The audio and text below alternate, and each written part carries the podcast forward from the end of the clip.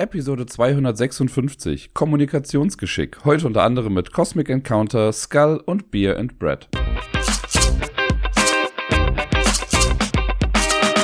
Hallo zusammen, hier ist der Dirk mit der neuesten Episode vom Ablagestapel. Bevor es mit den Spielen der letzten Woche losgeht, muss ich mich vorab entschuldigen.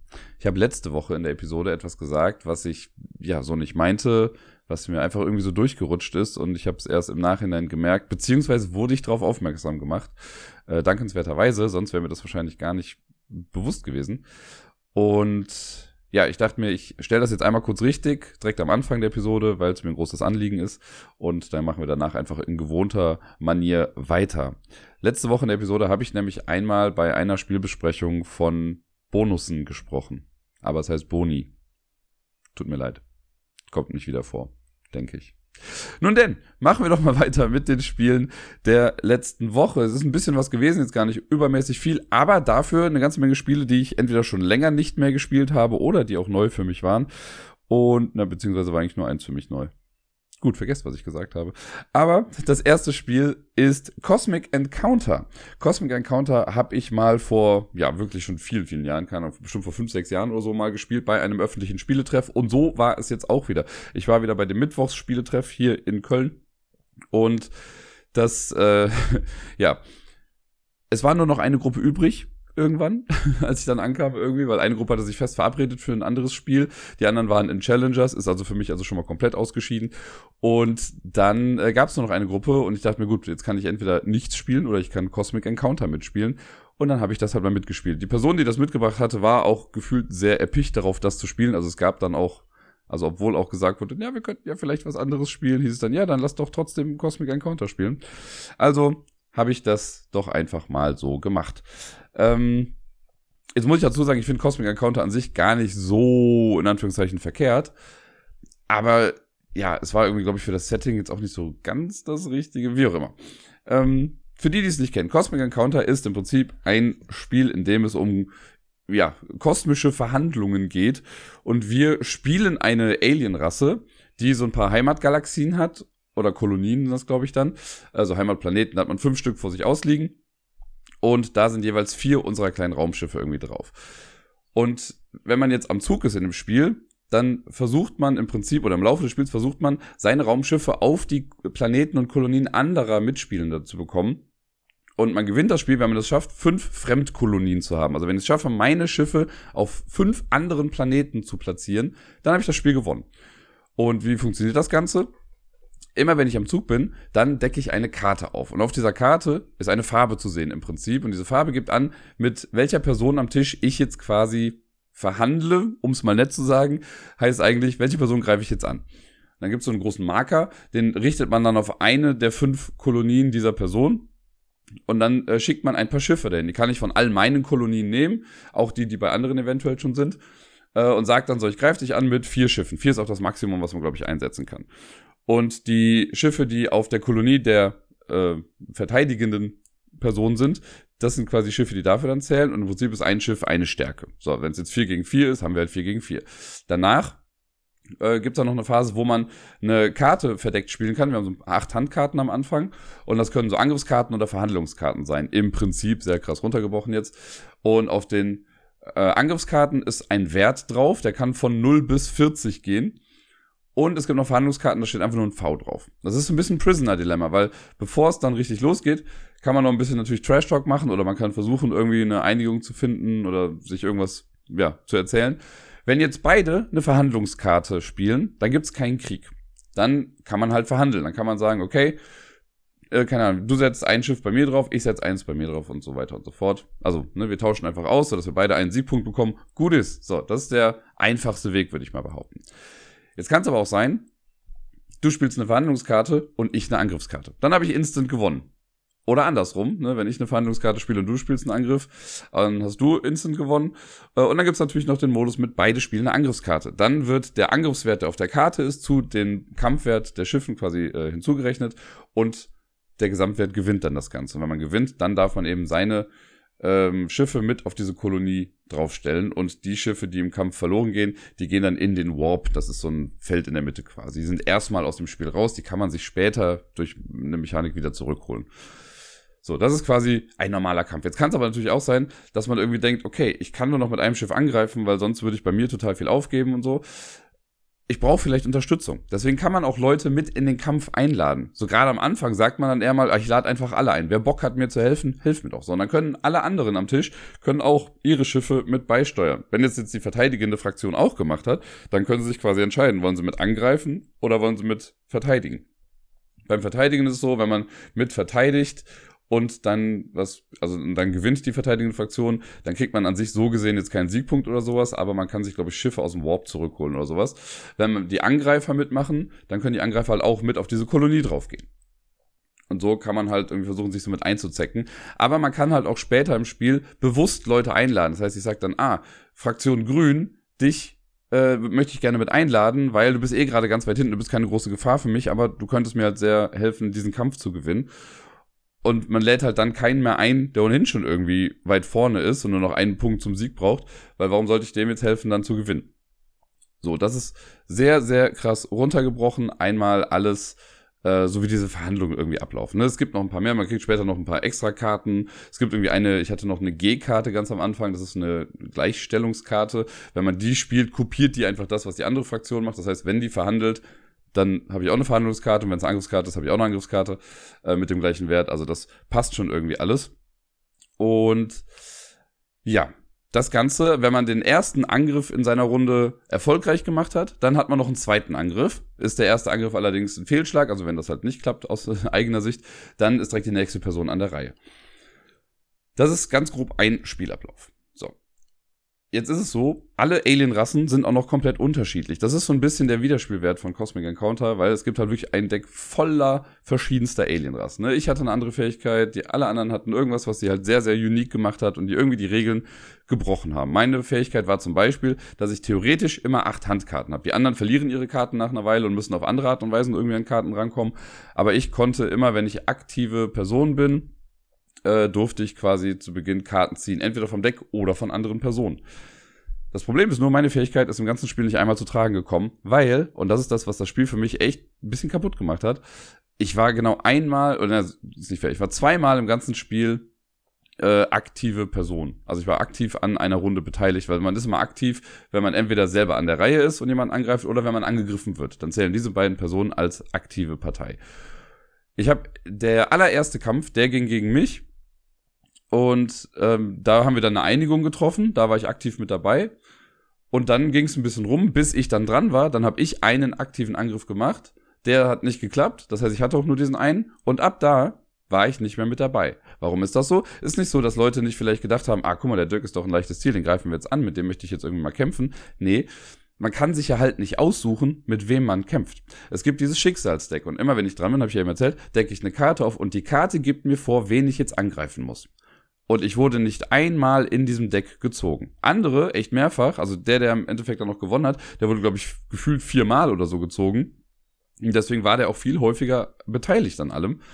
Und ja, ich hingegen halt quasi gar nicht. Deswegen war das Spiel für mich, also ich konnte dann halt, wenn es irgendwie um Unterstützungen ging und sowas, da konnte ich dann irgendwie versuchen mitzumachen und hab auch, also ich war am Ende, ich hatte glaube ich auch halt vier Siegpunkte. Das war jetzt nicht so, dass ich komplett weg war, aber ich hatte nicht so wirklich super krassen aktiven Einfluss auf das Ganze. Und das fand ich dann doch irgendwie ein bisschen lame. Zudem, also wie gesagt, meine Fähigkeit kam irgendwie nie zu tragen, weil dafür musste ich aktive Partei sein in einem Kampf, damit ich das machen konnte. Äh, wohingegen die Person, die gewonnen hat, die hat halt eine Fähigkeit, die halt, also die hat uns die Karten halt aus der Hand gezogen wie sonst irgendwas und ähm, hatte nur Vorteile für die. Und das war halt leider auch die Person, die das Spiel halt vorgeschlagen hat. Deswegen hatte das für mich immer so einen leichten Beigeschmack, weil es kam dann auch ganz oft so Sachen wie, ach ja, die Regel gibt's übrigens auch noch und die wende ich jetzt an. Und damit gewinne ich jetzt den Kampf. Und das gab so gefühlt drei, vier Mal irgendwie im ganzen Spiel. Was ein bisschen frustrierend war. Und wir haben irgendwie auch alle tapfer durchgehalten. Es war jetzt auch nicht so, dass wir eine scheiß Stimmung am Tisch hatten. Das möchte ich damit gar nicht sagen. Aber alleine aus spieltechnischer Sicht war das echt keine gute Runde. Ich kann mir vorstellen, also ich habe das ja schon mal gespielt vor ein paar Jahren irgendwie und da fand ich es auch ganz cool. Ich weiß, es ist ein bisschen äh, schlechter Verlierer-Vibe irgendwie, weil damals habe ich gewonnen ne, und da sage ich, es war ein cooles Spiel. Aber da fand ich, da waren wir glaube ich auch nur zu viert. Wir waren jetzt zu fünf, wenn mich nicht alles täuscht, oder sogar zu sechst. Wir waren sogar zu sechst, genau, als wir es gespielt hatten. Ähm, also jetzt am Mittwoch. Damals waren wir glaube ich nur zu viert. Da ging alles irgendwie ein bisschen flotter und das war also es hat generell irgendwie ein bisschen mehr Spaß gemacht, weil das ein bisschen, ja, ausbalancierter war mit den ganzen Fähigkeiten und irgendwie sind die Karten halt cooler gekommen. Jetzt wirkte das so, als wäre das Deck halt schlecht gemischt und deswegen hatten wir halt von vornherein keine Chance. Und es ging, also wir haben zwei Stunden in etwa gespielt mit Erklärung und es war so, dass die Person, die angefangen hat, quasi ein zweites Mal an der Reihe war und damit war das Spiel vorbei. Also ich war auch nur einmal quasi am Zug und sonst nicht. Und das ist halt, wenn man mit weniger Leuten spielt, passiert das halt häufiger, dass du wenigstens Karten aufdecken kannst. Äh, das war jetzt hier halt irgendwie so ein bisschen schade. Aber naja, ich würde das Spiel bestimmt irgendwann nochmal mitspielen, vielleicht in einer anderen Konstellation und vielleicht nicht mit sechs Personen und nicht mit einer Person, die jede Alien-Rasse quasi schon auswendig kennt, sondern so ein bisschen für nebenbei. Und dann würde ich echt auch gucken, also stellenweise, das war dann auch ein bisschen ärgerlich für mich, das muss ich noch dazu sagen, weil die, ähm, es gibt so Technologiekarten, das sind eigentlich aus einer Erweiterung, glaube ich, die hast du dann vor dir liegen und da kannst du dann so nach und nach quasi Raumschiffe draufpacken, um eine Technologie zu entwickeln. Und meine sagte halt, yo, äh, immer wenn eine andere Person dran ist, kannst du äh, da was draufsetzen irgendwie. Und dann haben die irgendwann angefangen mit, ach guck mal, ich habe das die letzten drei Runden vergessen, ich pack da jetzt noch Schiffe drauf. Und das fand ich halt ein bisschen doof, weil meine Fähigkeit war zum Beispiel, also ich hatte eine Technologie, die gesagt hat, jo, wenn die fertig entwickelt ist, dann darf ich alle meine Schiffe, die ich im Warp habe, also die ich verloren habe im Laufe der Zeit, die hätte ich dann wieder zurückholen können. Was zu Beginn des Spiels noch wenig Sinn ergibt, weil da hatte ich halt keine Schiffe im Warp. Aber zu einem Zeitpunkt, als ich dann alle meine, also viele Schiffe verloren hatte, hätte ich ja quasi einfach sagen, ach ja, übrigens, ich habe die letzten drei Runden meine Schiffe da drauf gesetzt und krieg sie jetzt alle wieder. Und so haben die das halt so ein bisschen gespielt und das fand ich irgendwie doof. So, ich finde, das muss ja schon eine aktive Entscheidung sein. Ne, wenn es man, also ich finde ja, wenn es manchmal Sachen gibt, wo man jetzt keinen negativen Effekt irgendwie hat oder jetzt so, dann ist es okay, so, dann macht das irgendwie. Aber in dem Fall war es halt wichtig irgendwie. Und das fand ich dann halt nicht so, in Anführungszeichen, fair, weil ich habe dann auch gesagt, so, ja, irgendwie fühlt sich das halt nicht so richtig an, wenn ich das jetzt mache. Äh, und hab's dann auch nicht gemacht. Ich habe es dann halt den Regeln entsprechend gemacht. Immer wenn eine andere Person dran ist, habe ich mich dazu entschieden, ein Schiff draufzusetzen. Naja, alles in allem eine okaye Erfahrung. Ich hätte es jetzt an dem Abend nicht zwingend gebraucht. Wie gesagt, die Spielegruppe war die einzige, die noch zur Verfügung stand. Und ähm, ja, leider war es dann auch so, dass 15 bis 20 Minuten, als wir dann schon im Spiel drin waren später, kamen dann ganz viele andere Leute, die andere Sachen spielen wollten. Und so ein kleines bisschen habe ich mich äh, hab ich gedacht, schade, hätte ich vielleicht doch gewartet. Aber was will man machen? Es war trotzdem eine nette Truppe am Tisch. Das möchte ich, also ne, das war jetzt nicht, dass ich irgendwie Höllenqualen erlitten habe und ich habe auch noch weiterhin mit denen dann gespielt. Aber ja, Cosmic Encounter war jetzt für mich irgendwie nicht der beste Einstieg in diesen Abend. Wie gerade schon gesagt, habe ich dann mit der Truppe weitergespielt und nach dem zwei Stunden Spiel Cosmic Encounter haben wir dann was leichteres, lockeres gespielt und zwar ist das ein Spiel, das ich damals auf dem Community-Treffen schon mal äh, gespielt habe und auch zum ersten Mal da gespielt habe, nämlich Spicy. Das ist so ein ja kleines Bluff-Kartenspiel, würde ich mal behaupten. Es geht so in die Richtung von Kakerlaken Poker gemischt mit, ja, was anderem. Keine Ahnung. ähm, es ist also ganz cool. Ich bin nicht so gut da drin, muss ich gestehen. Ich habe es auch, glaube ich, bisher noch nicht einmal gewinnen können. Trotzdem würde ich es jederzeit mitspielen. Ähm, wir haben ein, ein Kartendeck, ein reines Kartenspiel. Auf den Karten gibt es im Prinzip erstmal drei verschiedene Gewürzarten. Pfeffer, Wasabi und Chili sind, glaube ich, die drei Sachen. Und da gibt's die Zahlenwerte von 1 bis 10. Es gibt noch ein paar Sonderkarten, so Joker, äh, Joker, auf denen einfach die Zahlen nur draufstehen. Also steht 1 bis 10, aber das hat kein Gewürz. Und es gibt Karten, auf denen sind drei Gewürze drauf, aber keine Zahlen. Das wird gemischt. Jeder bekommt Zahl X Karten auf die Hand. Ich glaube, sechs Stück oder so. Und äh, wenn man jetzt an der Reihe ist, dann muss die erste Person eine Karte verdeckt in die Mitte legen und sagt dann eine Gewürzart und eine Zahl zwischen 1 und 3. Im Idealfall, sage ich mal, ist das da auch die Karte, die man hinlegt. Also wenn ich jetzt einen Pfeffer 2 auf der Hand habe, kann ich es hinlegen, sage ich Pfeffer 2. Man muss mit 1, 2 oder 3 rauskommen in einer Runde. Danach heißt es nur noch, man muss aufsteigend spielen. Das heißt, die nächste Person legt eine Karte drauf und sagt dann, keine Ahnung, Pfeffer 5, dann komme ich mit Pfeffer 6, Pfeffer 7, Pfeffer 8, Pfeffer 9, Pfeffer 10. Also man kann auch Sachen überspringen. Äh, wenn dann die 10 da liegt, nach 10 kommt ja nichts Höheres mehr, dann darf man wieder mit 1, 2 oder 3 anfangen. Also es muss auch 1, 2 oder 3 sein. Man kann es von der 10 aus nicht direkt wieder auf 9 gehen oder so, sondern man muss quasi wieder kleiner anfangen. Und der Trick an der Geschichte ist oder der Clou ist, wir können halt anzweifeln, weil du kannst halt alles hinlegen. Du behauptest nur, es ist halt die Karte, die du dann ansagst. Aber wenn ich jetzt hinlege und sage Pfeffer 6, dann kann irgendjemand am Tisch, das muss gar nicht die nächste Person sein, sondern jeder am Tisch kann dann sagen, nee, glaube ich nicht. Ich zweifle das an. Und da kommt jetzt nochmal das Coole und das macht das Spiel echt interessant.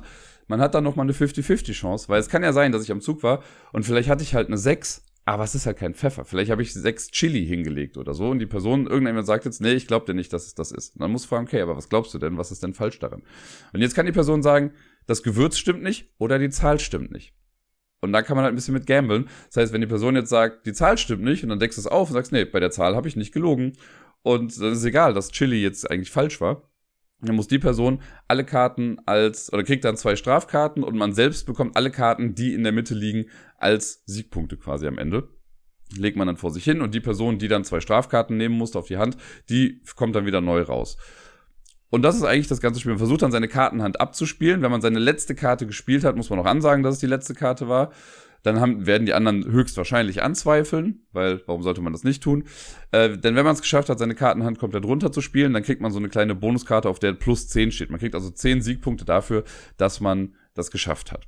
Und von diesen plus 10er Karten gibt es drei Stück und das Spiel ist vorbei, wenn eine Person es schafft, das zum zweiten Mal zu schaffen oder wenn alle drei dieser Karten weg sind oder wenn der Stapel leer ist, dann ist auch vorbei.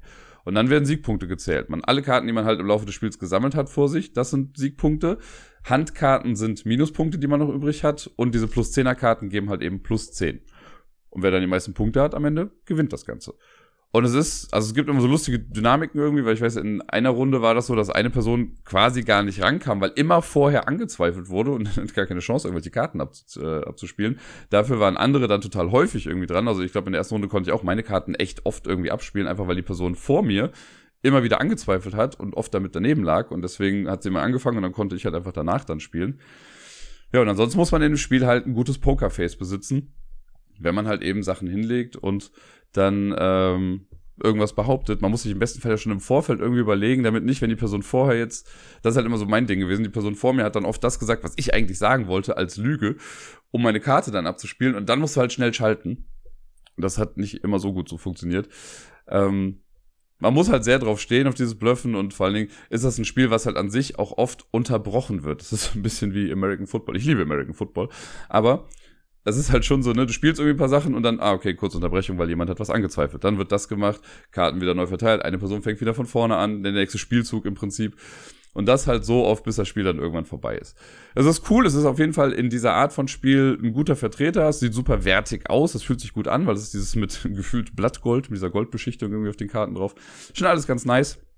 Und für so ein schnelles Spiel zwischendurch, ich glaube, wir haben dann noch zwei oder drei Partien davon sogar gespielt, ähm, macht es einfach Spaß und wenn alle am Tisch irgendwie gleich mit dabei sind, ist halt blöd, wenn du Leute dann hast, die halt nie anzweifeln oder einfach nur stupide ihre Karten runterspielen. Man muss schon hin und wieder mal sagen, äh, dass man irgendwas anzweifelt oder sich auch mal was trauen oder so. Sonst geht da, glaube ich, eine ganze Menge Spielspaß verloren. Bei uns hat es in der Konstellation auf jeden Fall sehr gut funktioniert. Das letzte Spiel an dem Abend für mich war dann Skull. Auch das haben wir wieder in dieser Konstellation gespielt. Allerdings äh, anfangs, oder beziehungsweise nur noch zu viert, weil zwei, die auch am Anfang noch bei Cosmic Encounter dabei waren, die sind dann gegangen was gut passte, weil Skull konnte man, glaube ich, auch nur zu viert spielen. Und das ist auch ein Spiel, was ich damals bei dem gleichen Spieletreff gespielt habe, bei dem ich damals schon äh, Cosmic Encounter gespielt hatte, aber ich glaube, es war dann nicht am gleichen Tag. Äh, aber da hatte ich das gespielt und seitdem auch eigentlich nicht mehr. Und Skull ist ein sehr cooles, kleines Bluff-Spiel. Manchmal denke ich mir, also wenn ich so drüber nachdenke, denke ich mir, das ist doch zu einfach eigentlich.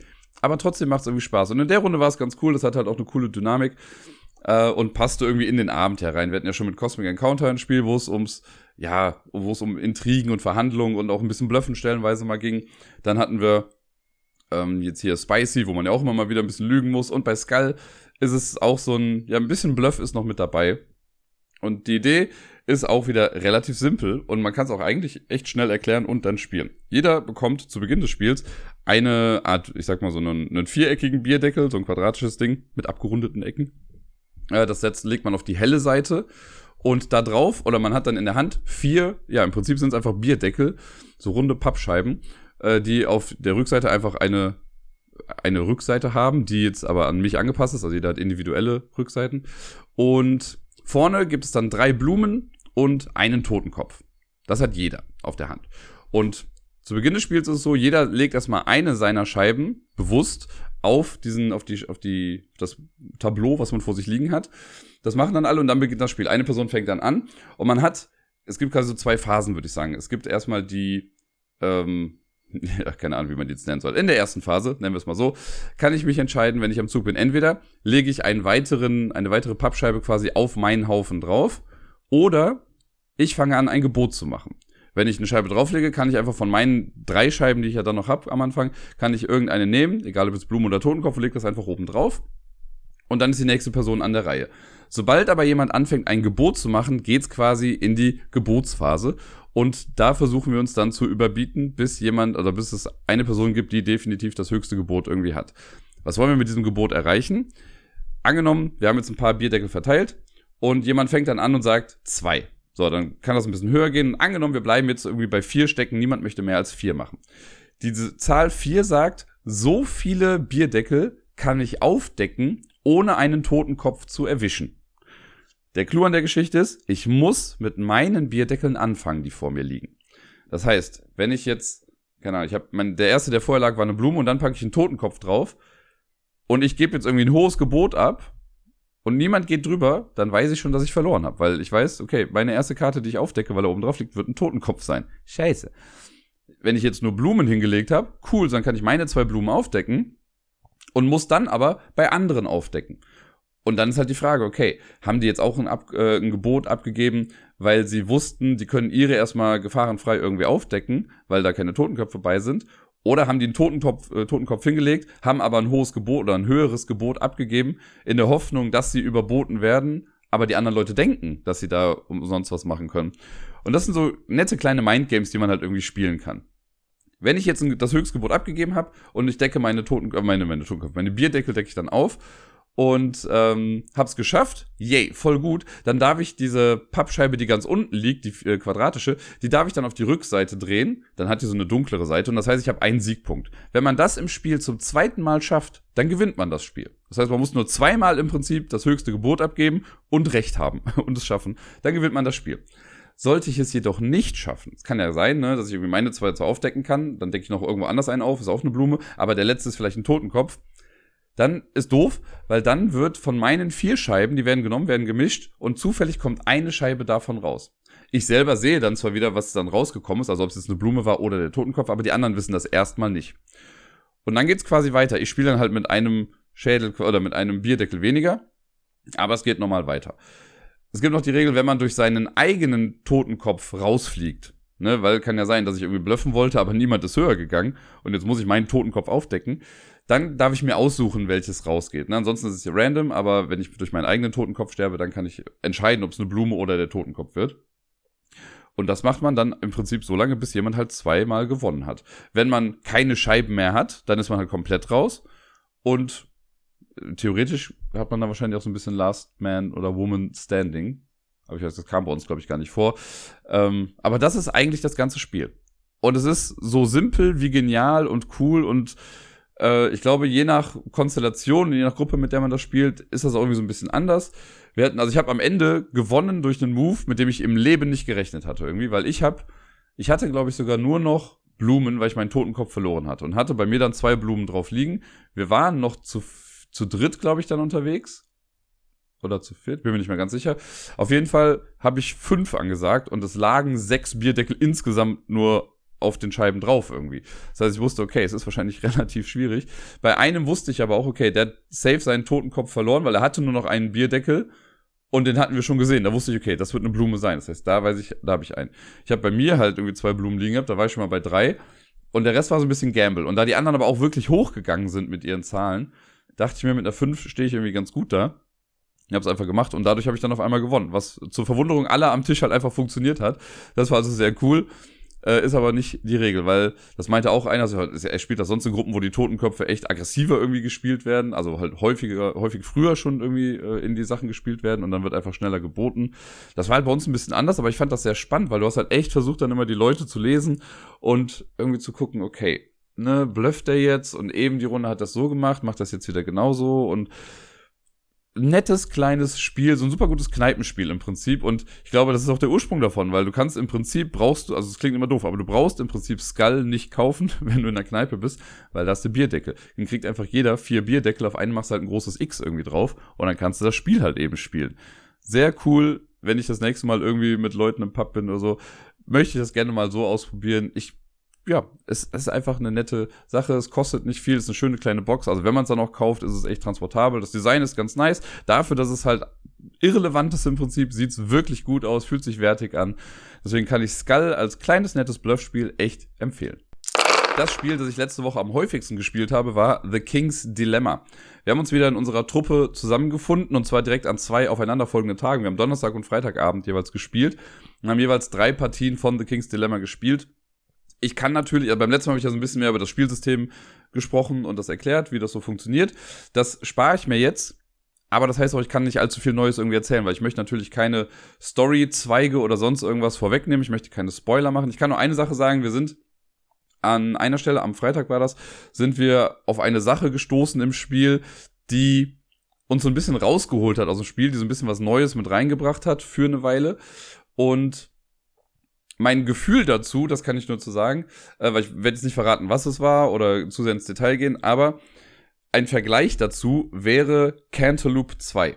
Bei Cantaloupe 2, also Cantaloupe ist ja diese Reihe, wo man so ein Buch hat und man erlebt quasi ein Adventure und äh, macht so ein bisschen Point-and-Click-Sachen mit Karten, was an sich von der Story ganz cool ist, ein bisschen fiddly hier und da, aber ähm, also mir, der erste Teil hat mir Spaß gemacht, dann kam der zweite raus, da hatte ich auch mega Bock drauf. Und im zweiten Teil, das ist ja bei vielen leider so gewesen, da gab es halt dann nach relativ kurzer Zeit in Cantaloupe 2, muss man dazu sagen. Aber da gab es so eine Art Minigame und dieses Minigame hat dann irgendwann aber dieses Spiel einfach bestimmt. Das kam so häufig vor und hatte halt so gesehen nichts mit dem anderen Spiel zu tun und war was komplett anderes und hat einen so ein bisschen rausgeholt aus der Sache. Und bei Cantaloupe war es halt so nervig, wenn man das immer und immer wieder machen musste. Das war jetzt bei King's Dilemma nicht so, aber es gab in der Tat halt eine Sache, die eingeführt wurde, die wir machen mussten, die nichts mit dem eigentlichen Spiel von King's Dilemma so gesehen zu tun hat, also mit den Mechaniken und sonst irgendwas, sondern das war so ein kleines Intermezzo, was eingeschoben wurde, was ich im Normalfall mega cool finden würde. Genau wie bei Cantaloupe. Bei Cantaloupe, dieses Programmierspiel, was man hatte, finde ich ja mega eigentlich. Hab, hatte ich, hätte ich Spaß dran, aber halt nicht im Kontext dieses Adventures, das ich dann da spiele. Und so ähnlich sehe ich das halt bei King's Dilemma auch. Da ist halt dieses Ding gewesen, was ich losgelöst davon eine super coole Idee finde. Aber irgendwie hat es an dem Abend halt so ein bisschen unseren Drive rausgenommen, weil wir halt eigentlich, ja, also wir hingen halt auch sehr, waren sehr lange damit beschäftigt und wollten ja auch irgendwas schaffen an dem Abend. Äh, deswegen war das dann so ein bisschen frustrierend. Aber nichtsdestotrotz habe ich immer noch eine gute Zeit mit King's Dilemma. Wir sind jetzt bei Partie 9 äh, beziehungsweise, ich sag mal acht, weil wir haben noch so einen Prolog ja mitgespielt, der eigentlich nicht mit im Spiel dabei ist. Das kann man auch so als Demo wahrscheinlich benutzen. Wir haben das halt am Anfang noch gemacht. Und insgesamt, also wir haben jetzt jeden Abend immer drei Partien gespielt. Das heißt, wir sind jetzt wahrscheinlich ungefähr halb durch. Es wird so gesagt, ich glaube, bis zu 15 Partien kann man da haben. Wir haben bisher jetzt noch einen weiteren Termin ausgemacht. Am 25.03. treffen wir uns nochmal irgendwie relativ äh, früh am Nachmittag schon und oder mittags eigentlich schon und wollen dann eigentlich alles durchbekommen. Bin mal gespannt, ob wir das dann wirklich auch hinbekommen. Ähm, es ist auf jeden Fall cool. Also mir macht Spaß. Es sind nette Verhandlungen auch wieder mit dabei und man versucht sich immer so ein bisschen ja zu bestechen, damit die Leute irgendwie auf die eigenen Entscheidungen gehen. Ich habe also mich mit äh, dem Max, der mitspielt, mit, wir haben uns dann danach noch kurz ausgetauscht und es ist ein bisschen schade, weil wenn man das jetzt, ja, wie soll ich das erklären? Man kann das Spiel spielen und auf die Story scheißen. so man hat eigentlich, man hat diese Marker in der Mitte und man möchte einfach nur, dass seine Agenda irgendwie durchkommt, um das Spiel zu gewinnen. Aber oft im Spiel denke ich mir auch so, okay, ich kann das jetzt so machen, aber die andere Entscheidung ist eigentlich die coolere. Und ich möchte eigentlich wissen, was bei der Story passiert, wenn wir das so und so entscheiden. Und das ist so ein kleiner Zwiespalt. Man muss für sich abwägen, okay, möchte ich jetzt aus Neugier handeln oder möchte ich halt Powerplayen und das Spiel gewinnen? Und ja, das hält sich gerade so ein bisschen die Waage. Ich habe Momente, wo ich denke, ah, okay, wenn ich das jetzt noch schaffe, dann stehe ich ganz gut da. Und manchmal, also gerade wenn ich auch sehe, okay, ich werde sowieso nicht irgendwie gewinnen, weil ja, diese geheime Agenda, die ich habe, das passt vorne und hinten nicht. Dann gehe ich vielleicht auch mehr auf die Story und versuche einfach da ein bisschen was rauszuholen für mich. Äh, von daher ist es schon ganz nett, so dass man trotzdem noch Interesse am Spiel hat. Aber ja, so ein bisschen die Motivation wirklich ja, zu Roleplayen, die ist noch nicht so ganz da. Und wir, sind, wir haben auf jeden Fall jetzt ein paar, es gibt also verschiedene Storyzweige, die man so durchgeht. Wir haben jetzt ein paar davon auch abgeschlossen in der Tat. Und ich bin mal gespannt, wie das bei den anderen noch so geht, oder was da noch so passiert. Ähm, das Ding ist, und das habe ich, glaube ich, letztes Mal gar nicht so genau gesagt, wir wissen auch noch gar nicht, wie gewinnt man eigentlich am Ende? Es gibt so zwei Sachen, die man halt bekommt am Ende des Spiels immer, wenn man gewinnt oder verliert. Da gibt es äh, Ambition und Ansehen. Ansehen, das sind so weiße Kronen und Ambitionen sind schwarze Kronen die man auf seinem Sichtschirm dann quasi markiert. Und wenn du gewinnst, kriegst du halt viel Ansehen, wenn du verlierst, kriegst du Ambition. Ja, aber wofür wir das sammeln, Das wissen wir gar nicht. Das wird irgendwann gegen Ende dann einmal klar gemacht und es kann halt gut sein, dass du komplett auf, weiß nicht, Ansehen gehst und ich habe so ein bisschen die Vermutung, dass es am Ende dann aber vielleicht auch heißen könnte, ja, aber jetzt gewinnt halt der, der das meiste Ambitionen irgendwie gesammelt hat. Mal schauen. Ich weiß es nicht, ist jetzt nur eine Vermutung. Wie gesagt, wir sind noch nicht an dem Punkt. Vielleicht ist es auch was ganz was anderes. Aber ich werde also ich habe schon überlegt, wahrscheinlich werde ich dann in der Episode nach dem 25.3., also die, die dann am 27.3. rauskommt, vielleicht mache ich das so, wie ich das früher auch mal bei Legacy-Spielen gemacht habe und mache dann ganz hinten dran, wenn, also im Outro quasi, mache ich dann die Spoiler-Section, wo ich dann noch mal ein bisschen ausführlicher über mein Erlebnis mit Kings Dilemma irgendwie spreche und dann auch mehr auf die Mechanismen eingehe und auf die Story und all so Sachen, damit die, die nicht, also die ungespoilert quasi bleiben wollen, die müssen sich das Outro dann einfach nur nicht anhören und die, die halt sagen, ja, also ich habe schon gespielt oder mich interessiert es nicht, die können sich das dann anhören und äh, ein bisschen detaillierter hören, was da so geschehen ist damit kommen wir zum Samstag, der letzte Tag der letzten Woche, an dem ich Spiele gespielt habe. Da war Sarai zu Besuch und wir haben natürlich ein bisschen was gespielt. Und ein Spiel war Beer and Bread. Das haben wir uns vorher noch im Spieleladen gekauft, im Brave New World in Köln. Äh, das gab es nicht mehr in der deutschen Version, aber wir haben uns einfach die englische mitgenommen, weil wir sind beide der englischen Sprache mächtig und äh, das sollte halt kein Problem sein. Und dann haben wir die Regeln gelesen an dem Tag und sind dann auch direkt eingestiegen. Und wir haben beide danach gesagt oder mittendrin auch schon gesagt, ja, gefällt uns, finden wir cool, ist ein cooles Zwei-Personen-Spiel. Bei Beer and Bread geht es darum, dass wir quasi zwei, ich sag mal, Dörfer irgendwie haben, die auf äh, einer Seite eines Flusses quasi jeweils sind. Das ist so ein Playerboard, das liegt dann zwischen uns. Und ja, wir beide produzieren quasi Bier und Brot und Ziel des Spiels ist es, wer hätte es gedacht, am Ende die meisten Punkte zu haben, aber mit einem kleinen Twist. Und das finde ich ganz nett. Wir produzieren, wie gesagt, Bier und Brot. Und am Ende des Spiels hat man für Bier eine Punktzahl und für Brot eine Punktzahl. Und die niedrigere Punktzahl von beidem ist dann die finale Punktzahl, die man hat. Ne, also wenn ich jetzt irgendwie in Brot 20 Punkte habe, in Bier 42, voll gut für Bier, aber meine finale Punktzahl ist halt dann die Brotpunktzahl mit, was habe ich gesagt, 20 oder so. Das heißt, man möchte gleichmäßig bauen und brauen und äh, ja, gucken, dass das halt irgendwie gleichermaßen irgendwie steigt, weil es bringt nichts, wenn man jetzt ein Monopol an Bier hat, weil das kleinere halt eben zählt. Mechanisch ist es so, dass wir ja so eine Art, eine Mischung aus einem Draft-Spiel und Engine-Building vielleicht so ein bisschen haben, äh, mit Multi-Use-Karten. Und zwar am Anfang, also man hat dieses Board, da werden so ein paar Ressourcen bereitgelegt auf Felder auf der Seite. Die Felder sind für uns beide da. Es gibt einen Fluss, da liegen Wassertropfen drauf. Und ganz am Anfang ist es dann so, wir haben wir kriegen Karten aus dem Deck. Das Deck hat irgendwie 60 Karten. Es gibt 30 Brotkarten, 30 Bierkarten. Die erkennt man auch schon klar an der Rückseite, was was ist. Also Bierkarten sind blau und Brotkarten sind braun. Das ist auch schon ein kleiner Zungenbrecher. Ne? Das ist wie Blaukraut bleibt Blaukraut. Und davon kriegen wir, glaube ich, fünf Karten auf die Hand. Und in den, dann spielen wir immer ein ertragreiches Jahr und ein trockenes Jahr. Und in den ertragreichen Jahren ist es immer, also insgesamt im Wechsel, so dass wir drei ertragreiche Jahre haben und drei trockene Jahre. Nach sechs Runden ist das Spiel dann vorbei, nach sechs Jahren im Prinzip in den grünen Jahren, in den ertragreichen Jahren, haben wir unsere Kartenhand. Ähm, dann beginnt die Person mit dem Windmühlenmarker. Äh, die darf quasi immer die Runde anfangen. Und dann spiele ich eine Karte aus, mache damit eine von drei Aktionen. Dann macht äh, Sarai quasi eine Aktion und danach tauschen wir unsere Handkarten aus. Also halt so ein bisschen Draft quasi. Ist ein bisschen, ist halt ein Draft. Das machen wir so lange, bis wir alle Karten gespielt haben. Und dann geht's ins trockene Jahr. Und im trockenen Jahr nehmen wir eine bestimmte Kartenart, die wir vorher ausgespielt haben, wieder auf die Hand zurück. Aber nicht alle, die wir gespielt haben. Füllen vom Deck wieder auf, bis wir fünf Karten haben. Und dann spielen wir quasi diese fünf Karten einfach runter. Da wird dann nicht gedraftet, sondern nur in dem anderen. Und das ist ein ganz nettes Interaktionsding, weil man sich ja schon irgendwie auch Karten klauen kann in den ertragreichen Jahren. Und in den trockenen Jahren gibt es trotzdem noch eine Möglichkeit, so ein bisschen seinen Kartenpech, sag ich mal, zu mitigieren. Äh, es gibt so drei Austauschkarten, die offen ausliegen. Und wenn ich dran bin, kann ich auch eine meiner Handkarten mit einer dieser Karten austauschen. Ich muss dann aber diese Karte direkt auch spielen.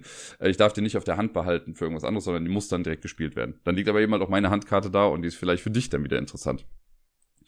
Die Karten, habe ich ja schon gesagt, sind Multi-Use. Damit kann ich eine von drei Aktionen machen. Eine Sache ist die Ernte. Ich lege die Karte hin und oben in der Sektion auf den Karten sind die Ressourcen abgebildet, die es gibt. Das sind ja die Sachen, die man fürs Brot bauen, äh, Brot backen und Bier brauen braucht. So. Äh, und zwar gibt es Weizen, Gerste, Roggen, Hopfen und Wasser. Ich glaube, das sind alle fünf Sachen, die es gibt. Ähm, und oben auf den Sachen, das ist eigentlich ganz nett gemacht stehen die Ressourcen drauf, aber halt eben nicht alle. Das heißt, es kann sein, dass ich eine Karte spiele, da ist ein Weizen und ein Wasser drauf. Spiele ich aus, ich kriege Weizen und Wasser. Voll gut.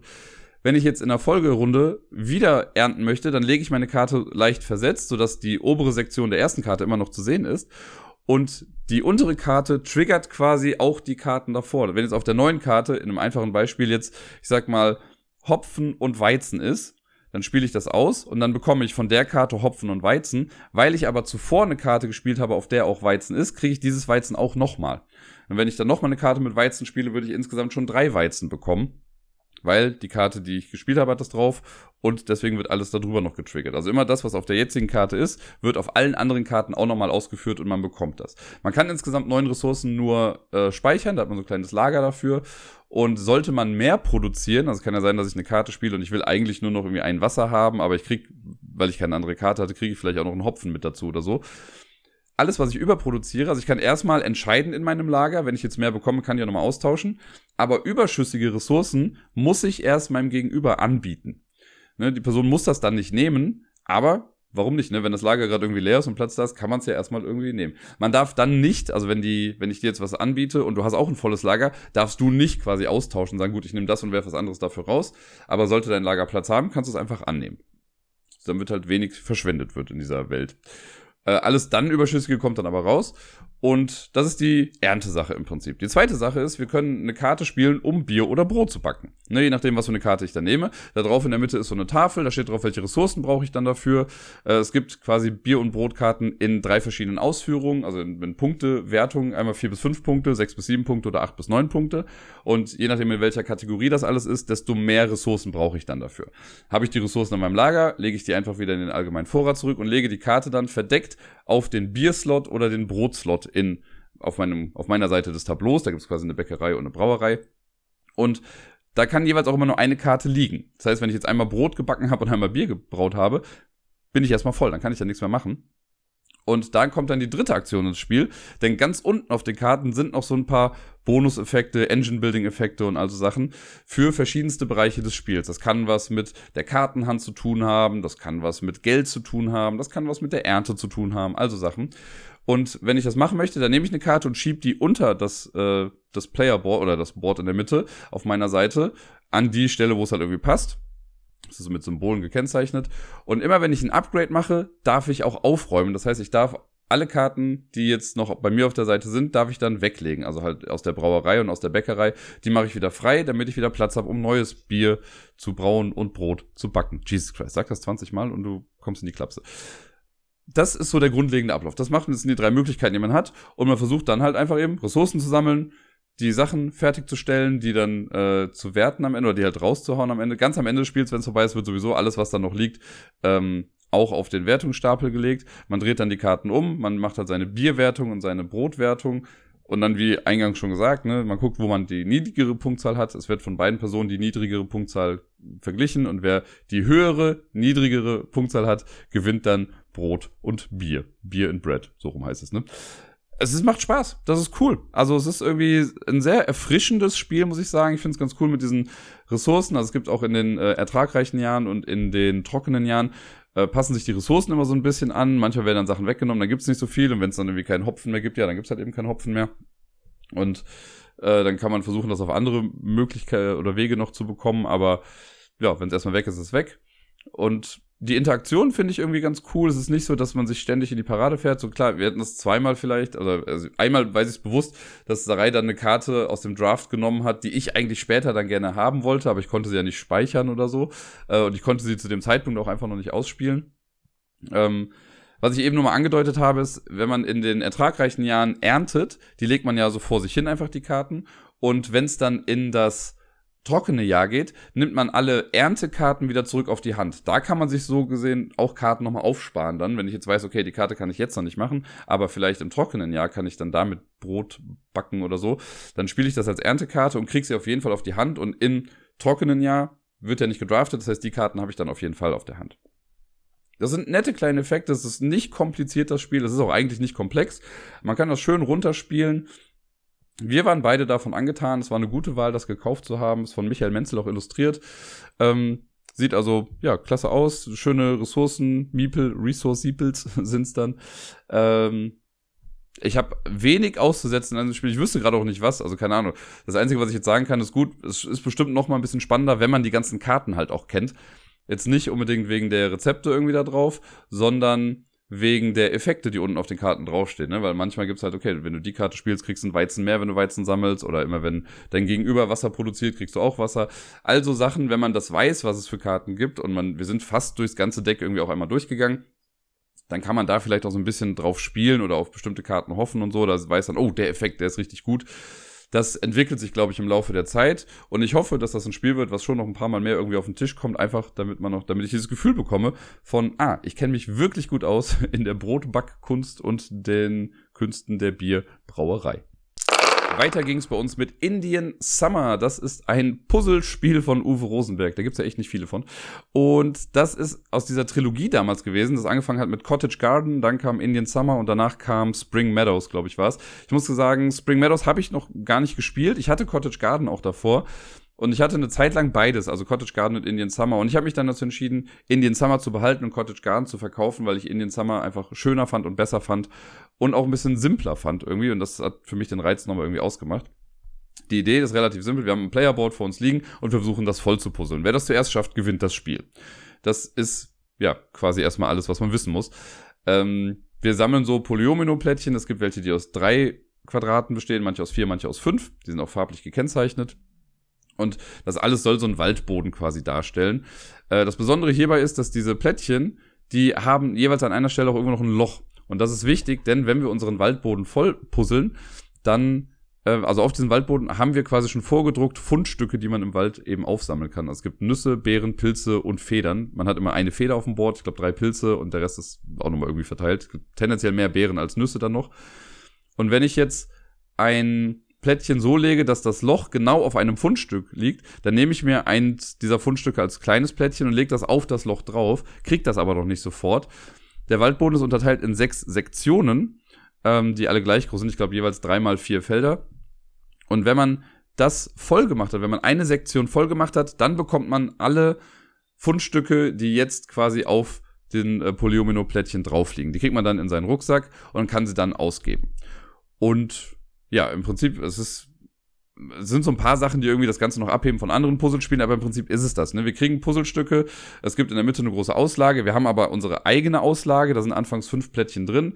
Man kann immer nur Plättchen aus der eigenen Auslage nehmen, tendenziell, äh, und irgendeins quasi davon. Also die Reihenfolge ist zwar wichtig, für eine Sache, aber ich kann mir, ich kann beliebig eins nehmen, kann das bei mir reinpuzzeln. Dann ist die nächste Person an der Reihe. Und wenn ich keine Plättchen mehr habe in meinem Pfad, dann nehme ich aus der Auslage in der Mitte, so ähnlich wie bei Patchwork ist das, da ist halt so ein Track quasi mit den Dingern, nehme ich halt die nächsten fünf und lege die in meinen Wald rein, also in meinen Weg irgendwie rein und kann dann wieder auswählen. Und was das Ganze dann auch so ein bisschen spannender macht, sind halt die Fundstücke, weil damit kann man so ein bisschen die Sachen manipulieren. Wenn ich eine Beere ausgebe zum Beispiel, dann kann ich meinen Weg, also meine Auslage schon vorher auffüllen. Wenn ich irgendwie sehe, ach guck mal, da direkt in der Auslage, ähm, in, dem, in dem Track in der Mitte, da ist jetzt eins, das passt voll gut bei mir rein, da kann ich eine Beere ausgeben, kriege das dann mit in meinen Pfad rein. Also ich fülle dann auf fünf auf und kann das dann ja auch direkt benutzen. Man kann auch direkt zwei Beeren hintereinander ausgeben im Prinzip. Wenn ich fünf habe, kann ich noch mal eine ausgeben, um noch ein sechstes Plättchen zu bekommen. Aber mehr als sechs darf man nicht haben. Dafür sind die Beeren da. Dann gibt es die Nüsse. Wenn ich eine Nuss abgebe, kann ich mir ein Eichhörnchenplättchen nehmen. Das sind einfach nur Plättchen, die ein Quadrat groß sind. Damit kann man gut Lücken füllen. Zum Beispiel gut, wenn ich jetzt weiß, ah, okay, ich kriege das jetzt nicht auf einen normalen Dienstweg irgendwie hin, eine Sektion zu füllen, deswegen packe ich oben links noch ein Eichhörnchen rein, habe das voll gemacht, krieg die Fundstücke. Alles toll. Bei, also bei Nüssen und Beeren ist es so, die kann ich in Anführungszeichen beliebig oft in meinem Zug verwenden. Und bei Pilzen und Federn ist es so, die ersetzen die normale Hauptaktion. Ähm, das ich noch, kann ich noch dazu sagen. Man darf auch, wenn ich an, wenn man an der Reihe ist und man möchte jetzt kein Plättchen legen, was ich in meinem Pfad habe, kann ich auch ein Eichhörnchen nehmen. Das ist in den seltensten Fällen sinnvoll, aber man könnte es machen. Mit Feder oder Pilz kann man aber seine Hauptaktion komplett ändern. Bei der Feder ist es so, die gibt's halt nicht so häufig, aber wenn ich eine Feder spiele, dann darf ich ein da darf ich zwei meiner Plättchen direkt legen. Das heißt, ich habe so einen Doppelzug im Prinzip. Und beim Pilz ist es so, da, wenn ich den spiele, dann darf ich von zwei Personen, die mit am Tisch sitzen, jeweils das erste Plättchen aus deren Pfad nehmen und das bei mir einbauen. In einem Zwei-Personen-Spiel ist es dann so, dass man von dem Gegenüber, was man halt hat, dann nimmt man das erste Plättchen und das erste Plättchen, was gerade in der großen Auslage in der Mitte als nächstes an der Reihe ist. Die beiden kriegt man dann und baut die dann in den Pfad rein. Ähm, darf also auch quasi zwei Plättchen legen und dadurch wird der Waldboden ja schneller voll. Das alles ist schon ganz nett. Was aber jetzt nochmal on top kommt, im wahrsten Sinne des Wortes, sind die Tierplättchen. Äh, ich habe ja schon erzählt, dass es ja diese Löcher gibt in den Polyomino-Teilen. Und man kann versuchen, aus diesen Löchern auch noch bestimmte Muster zu machen oder halt auch Formen. Ähm, denn in der Mitte gibt es so Tierplättchen, gibt es einmal halt ein 2x2 Quadrat oder so einen langen Vierer, einen langen Dreier, so ein Dreier-Ding um die Ecke und was weiß ich nicht alles. Und immer wenn ich es schaffe, mit Löchern so eine Form zu bauen, kann ich mir dann aus der Mitte so ein Tierplättchen nehmen, das auf die Löcher drauflegen, wenn die leer sind, also dürfen keine Fundstücke drauf sein. Und dann kriege ich aber, wenn ich ein Tierplättchen drauflege, kriege ich nochmal alle Fundstücke, die unter den Löchern vorher waren, kriege ich dann nochmal. Das muss man nicht zwingend machen, aber es sorgt halt dafür, dass man einfach mehr Fundstücke bekommt. Und das Ganze macht man dann so lange, bis eine Person den Waldboden voll hat. Und dann ist es eigentlich vorbei. Ne? Wenn ich das jetzt geschafft habe und du hast es nicht geschafft, habe ich einfach safe gewonnen. Aber man darf am Ende nochmal alle Ressourcen, die man hat, umwandeln. Was gibt es? Eine kleine Umrechnungstabelle für die Fundstücke. Äh, das niedrigste sind die Beeren, dann kommen die Nüsse, dann die Pilze, dann die Federn. Und ich kann aus zwei Beeren eine Nuss machen, aus zwei Nüssen einen Pilz machen, aus zwei Pilzen eine Feder machen. Aber wenn ich downgrade, dann ist es nur eins zu eins. Also ich kann aus einer Feder einen Pilz machen, aus einem Pilz eine Nuss und aus einer Nuss eine Beere. Und am Ende kann man alles, was man gesammelt hat, noch umwandeln in Nüsse anhand dieser Tabelle. Damit kann man sich dann noch Eichhörnchen holen äh, und alles auffüllen, so gut es geht. Und sollten es dann mehrere Personen geschafft haben, das Tableau voll bekommen zu haben, dann gewinnt die Person, die jetzt mehr Nüsse hat. Und ja, bei uns, also Sarai hat es dann zwar auch noch mit voll bekommen, aber hatte dann quasi keine Ressourcen mehr und ich hatte irgendwie noch drei, vier Nüsse oder sowas übrig. Deswegen äh, habe ich dann irgendwie knapp gewonnen. Aber ich mag's. Also ich finde, es ist ein Spiel, das sieht toll aus irgendwie am Ende. Es ist ein sehr simples Spiel. Also es ist gar nicht, da ist nicht viel Knobelei irgendwie dahinter. Versuch einfach als erstes dein Ding voll zu machen. Deswegen ist es auch sinnvoll, das steht auch in den Regeln. Man muss diese Fundstücke, die sollte man nicht horten, sondern man soll sie ausgeben. Ne, gerade Federn und Pilze, damit, wenn du zwei Sachen platzieren kannst, mach es einfach so, ne? Weil es geht schnell und du kommst irgendwie schnell an deine, an deine Sektion dran, kriegst wieder neue Fundstücke. Fundstücke sind so gesehen keine Siegpunkte, sind ja nur der Tiebreaker, aber es geht ja wirklich darum, das schneller voll zu bekommen und deswegen sollte man das so oft wie möglich irgendwie machen ich habe schon gesagt, von dieser Trilogie ist das das Spiel, was mir am besten gefallen hat. Bei Cottage Garden, das waren wir irgendwie so ein bisschen zu friemelig mit äh, mal Sachen rumdrehen, Puzzeln, Katzen, Blumentöpfe, was weiß ich, was da alles war. Hier, das hat so eine schöne, ja, Einfachheit und es ist ein sehr entspanntes, nettes, kleines Puzzlespiel. Und das letzte Spiel, das ich letzte Woche dann gespielt habe, auch mit Sarai, war ein weiterer Echoes-Fall. Und zwar Echoes Mord auf X. Den habe ich lieberweise von Elvira zum Geburtstag geschenkt bekommen und wir sind jetzt endlich dazu gekommen, es zu spielen. Also vielen lieben Dank dafür nochmal. Und ja, größtenteils, also ich kann ja auch wieder nicht auf die Inhalte eingehen und sowas, weil das würde ja ein bisschen spoilen. Ich kann nur sagen, der Fall an sich, den fand ich ganz cool, der hat Spaß gemacht, war auf der einfacheren Seite, würde ich jetzt mal sagen. Was bei dem Fall jetzt aber ein bisschen besonders ist, ist, dass der in Kooperation mit äh, zwei Podcasterinnen entstanden ist, nämlich die haben diesen Podcast Mord auf X anscheinend und die führen so ein bisschen durch den Fall.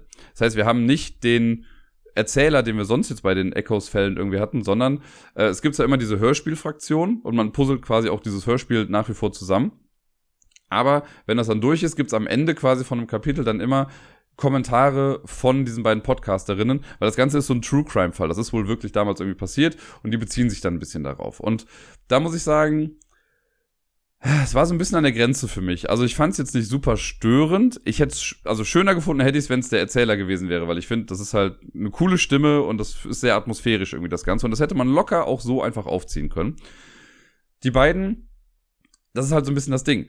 Die versuchen, also ich, ich gehe mal hart davon aus, dass das ja alles geskriptet ist aber normalerweise in so einem Podcast ist es ja eben nicht geskriptet. Das heißt, wenn die dann irgendwie eine Überraschung spielen, finde ich, hört man das halt eben auch. Wenn die sagen, oh, das habe ich jetzt aber nicht gewusst, dass das der und der ist. Und das wirkt halt so ein bisschen gekünstelt und ja, fand ich jetzt nicht ganz so gelungen, aber da kann man noch ein bisschen drüber hinwegsehen. Es gab eine Stelle, wo die dann noch, noch so eine Art Anekdote irgendwie mit reinbringen. Ich fand, das fand ich halt irgendwie sehr fehl am Platz.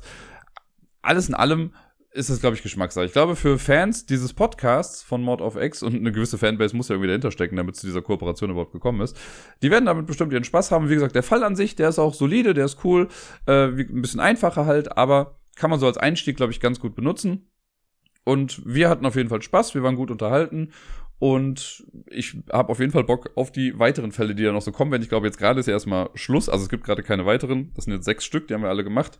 Und äh, ja, bin mal gespannt, ob das jetzt weitergeht mit so Kooperationen. Also ich stelle mich gerne zur Verfügung. Ich mache auch gerne eine Ablagestapel-Edition von einem Echoes-Fall. Wie der aussehen soll, keine Ahnung. Aber wenn ihr Bock habt, liebe Ravensburger Leute, dann äh, kommt doch einfach auf mich zu.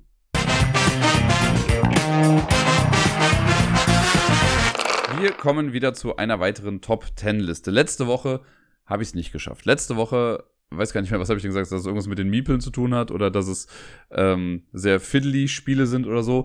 Die Auflösung von Nasgorian, die ich bekommen habe, war, dass es alles Spiele sind, in denen es rosa Miepel gibt. Und ich muss sagen, ich bin nur so semi einverstanden mit dieser Lösung, weil ja, theoretisch gibt's das, aber bei ein paar der Spiele halt auch nur in Zusatzpacks. Also bei Zug um Zug zum Beispiel ist ja per se gibt's die nicht, sondern man muss sie dazu kaufen. Ne? Das hatte alles mit einem guten Zweck zu tun, ähm, was ja auch gut ist und richtig. Aber im Zug um Zug an sich, in dem Franchise, gibt's das erstmal nicht. Muss man halt dazu kaufen. Und das gleiche war auch irgendwie bei was, was noch Dice Hospital. Das ist halt ein Kickstarter-Exclusive irgendwie gewesen, wo du noch diese rosa Würfel und so mit dazu bekommen hast. Von daher, ich lasse es mal gelten, aber so ganz zufrieden war ich nicht damit. Nun denn, heute haben wir eine neue Liste und das erste Mal eine Doppelung. Zum ersten Mal gibt es eine Liste von der Person, die schon mal eine Liste eingereicht hat, was für euch, liebe Leute, der Hinweis sein sollte für reicht mehr Listen ein. Wobei es jetzt auf dem Discord auch ein bisschen äh, mal kurz in Anführungszeichen diskutiert wurde. Der Termigator hat gesagt, er ist kein großer Freund von dem Format. Lasst mich das gerne mal wissen, wie ihr so dazu steht für mich ist das ja natürlich eine andere Sichtweise, weil ich habe was zu tun während der Top Ten Liste. Ich kann ein bisschen rumrätseln, äh, kann irgendwie versuchen, was rauszufinden in der ganzen Geschichte und ihr müsst mir halt quasi dabei zuhören, wie ich so detektivmäßig versuche, da auf irgendwas zu kommen. Das ist bestimmt für die ein oder andere Person ganz nett, für andere aber vielleicht auch eben nicht. Und äh, was auch gesagt wurde, und da stimme ich auch so ein bisschen mit zu, wenn halt immer mal wieder Spiele drin vorkommen, also wenn es jetzt bei einem oder zwei Spielen ist, ist es vielleicht nicht ganz so schlimm, aber wenn ich jetzt eine Liste habe, wo ich die Hälfte der Spiele einfach auch nie gespielt habe und gar nicht so viel dazu sagen kann, dann ist der Informationsgehalt meinerseits jetzt natürlich auch nicht der größte. Sehe ich voll, absolut äh, korrekt. Und ja, ich kann ja aber schlecht sagen, bitte macht nur Top Ten Listen mit Spielen, die ich kenne. Und mal gucken, vielleicht hat sich das Format auch irgendwann ausgespielt. Vielleicht machen wir jetzt noch irgendwie bis April oder so durch, keine Ahnung. Und danach geht's dann wieder im gewohnten Umfeld irgendwie weiter. Momentan habe ich noch Spaß mit dabei, aber ich lasse mich auch gerne eines Besseren belehren. Wenn ihr sagt, äh, ihr habt irgendwie alle keinen Bock mehr drauf und macht auch bitte nochmal eine eigene Top-10-Liste, dann äh, lasse ich mit mir reden. Ich bin ja kein Unmensch. Heute gibt's allerdings eine Liste von euch. Und zwar von Tobypsilon. Und ich meine, wenn mich nicht alles täuscht, habe ich von ihm auch sogar die allererste Liste bekommen. Und äh, jetzt geht's Full Circle, wir sind wieder zurück mit einer zweiten Liste von Turbo Y. Und dieses Mal, ich kann es mal direkt spoilen, habe ich alle Spiele gespielt. Ich kann zu allen Spielen was sagen. Ähm, das sind aber auch Spiele, die wir stellenweise schon mal hier im Podcast hatten. Also von daher wird es auch nicht überaus äh, super lang zu jedem Spiel, aber wir gucken mal, was passiert. Auf Platz Nummer 10 ist Q-Birds. Q-Birds ist ein Spiel, da muss ich sagen, ich habe es zwar gespielt, aber noch nie in echt, soweit ich weiß. Q-Birds ist ein äh, Kartenspiel, bei dem wir im Prinzip Set Collection machen. Wir haben äh, Vögel auf der Hand, die alle sehr kubistisch gemalt sind. Und ähm, man hat so eine, es gibt verschiedene Reihen in der Mitte, ich glaube vier Stück sind's. Und da sind verschiedene Vogelarten drin. Und wenn ich jetzt an der Reihe bin, dann suche ich mir eine Vogelart von meiner Hand aus und davon spiele ich quasi alle Karten an ein Ende einer Reihe und entweder, äh, dann können halt zwei Sachen eintreten. Wenn ich jetzt zum Beispiel in der ersten Reihe die, was weiß ich, die Eulen ganz links hinspiele, dann gucke ich, ob in der Reihe schon Eulen sind. Sind da schon Eulen, dann wird quasi alles zwischen den von mir gespielten Eulen und den Eulen, die jetzt gerade drin sind, oder der Eule, die gerade drin ist, alles dazwischen bekomme ich auf die Hand und die Eulen schieben sich quasi so zusammen. Sollten da keine Eulen drin sein, dann bleiben meine einfach da und ich darf dann, glaube ich, äh, zwei Karten ziehen oder passen. Ich kann ja einfach abspielen. Und wenn ich das gemacht habe, wenn ich damit fertig bin, dann gucke ich mir meine Kartenhand an und dann kann ich versuchen, Vögel zu werten. Und jede Vogelart, es gibt, glaube ich, acht verschiedene Vogelarten, äh, hat eine andere Bestimmung dafür. Das heißt zum Beispiel bei den, ich sag's mal, die Flamingos, das ist gerade das Einfachste, was ich gerade zusammenbekomme. Da kann ich entweder zwei oder drei Flamingos dann werten. Wenn ich ähm, zum Beispiel zwei Flamingos auf der Hand habe, dann kann ich die werten, indem ich einen Flamingo vor mich lege und den anderen auf den Ablagestapel. Habe ich drei Flamingos auf der Hand, kann ich zwei Flamingos werten und einer kommt auf den Ablagestapel. Und diese Zahl, das bei den Flamingos zwei und drei ist, variiert von Vogel zu Vogel. Und auch die Häufigkeit dieser Vögel variiert. Zum Beispiel gibt's die, keine Ahnung, die Blaumeisen, was weiß ich, was es ist, die gibt's halt gefühlt 12.000 Mal und dann brauchst du aber dann noch schon acht oder zwölf von, um jeweils ein oder zwei davon dann zu werten. Man sammelt, man wertet dann diese Vögel und man gewinnt das Spiel, wenn man es entweder schafft, sieben von den acht Vogelarten zu werten oder von, ich glaube, von zwei Vogelarten jeweils drei zu haben. Meine ich. Und ich glaube, wenn man, oder von drei jeweils zwei, irgendwie so rum war es. Also es gibt zwei verschiedene Möglichkeiten, wie man das quasi gewinnen kann und welche Person das zuerst erreicht, die gewinnt dann eben auch. Es ist ein nettes, flottes Kartenspiel, kann man gerade bei Boardgame Arena auch super flott einfach runterspielen. Macht echt viel Spaß, sieht klasse aus. Das äh, war so ein Spiel, das hatte ich nicht auf dem Schirm damals und hab's dann sehr, sehr geliebt. Auf dem zweiten Platz, äh, auf dem zweiten, auf dem neunten Platz ist Railroad Inc. Auch das mittlerweile schon fast ein moderner Klassiker in Sachen Roll-and-Ride-Spiel. Ne? Man würfelt mit vier Würfeln, die geben einem Streckenabschnitte vor für entweder ein Schienennetzwerk oder ein Straßennetzwerk. Und alle zeichnen dann mit diesen Würfeln was auf ihrem Board ein. Und man versucht am Ende einfach möglichst viele Verbindungen zu erschaffen. Äh, und es gibt für verschiedenste Sachen dann Punkte. Also wenn man in dem Raster in der Mitte was gebaut hat, kriegt man dafür Punkte. Wenn man viele Ausgänge seiner Stadt miteinander verbunden hat, gibt das Punkte. Das längste Schienen, also die längste Schienenstrecke und die längste Straßenstrecke geben nochmal Punkte. Und man kann auch mit Erweiterungen dazu spielen und so. Ähm, Macht sehr viel Spaß. Ich habe ja, also ich habe selber die blaue Edition hier, weil das die bessere ist. Äh, mittlerweile gibt's ja echt super viele irgendwie davon. Bei denen habe ich dann, glaube ich, mal die, was heißt, die grüne gespielt oder die gelbe, ich bin mir gar nicht mehr sicher. Und ich hatte ihm auch mal noch so kleine Mini-Erweiterungen dazu geschenkt. Also es gibt echt viel Content für Railroad Inc. Und äh, ich bin aber auch mit dem Basisspiel vollstens zufrieden. Auf dem achten Platz ist Hive. Zwei Personen, abstraktes Spiel, Schach mit Insekten könnte man sagen. Äh, man hat so Hexfelder oder Hexplättchen, da sind verschiedene Insekten drauf. Wir haben ein identisches Set, einer spielt mit Schwarz, einer mit Weiß. Und dann muss man quasi diese Insekten reinlegen und jedes dieser Insekte hat dann nochmal äh, unterschiedliche Fähigkeiten. Und das Ziel ist es, die gegnerische Königin so zu umrunden, dass sie sich nicht mehr bewegen kann. Also die muss komplett umschlossen sein, dann gewinnt man eben. Und das kann man auf verschiedenste Arten und Weisen irgendwie ausführen. Äh, sehr taktisch, sehr cool.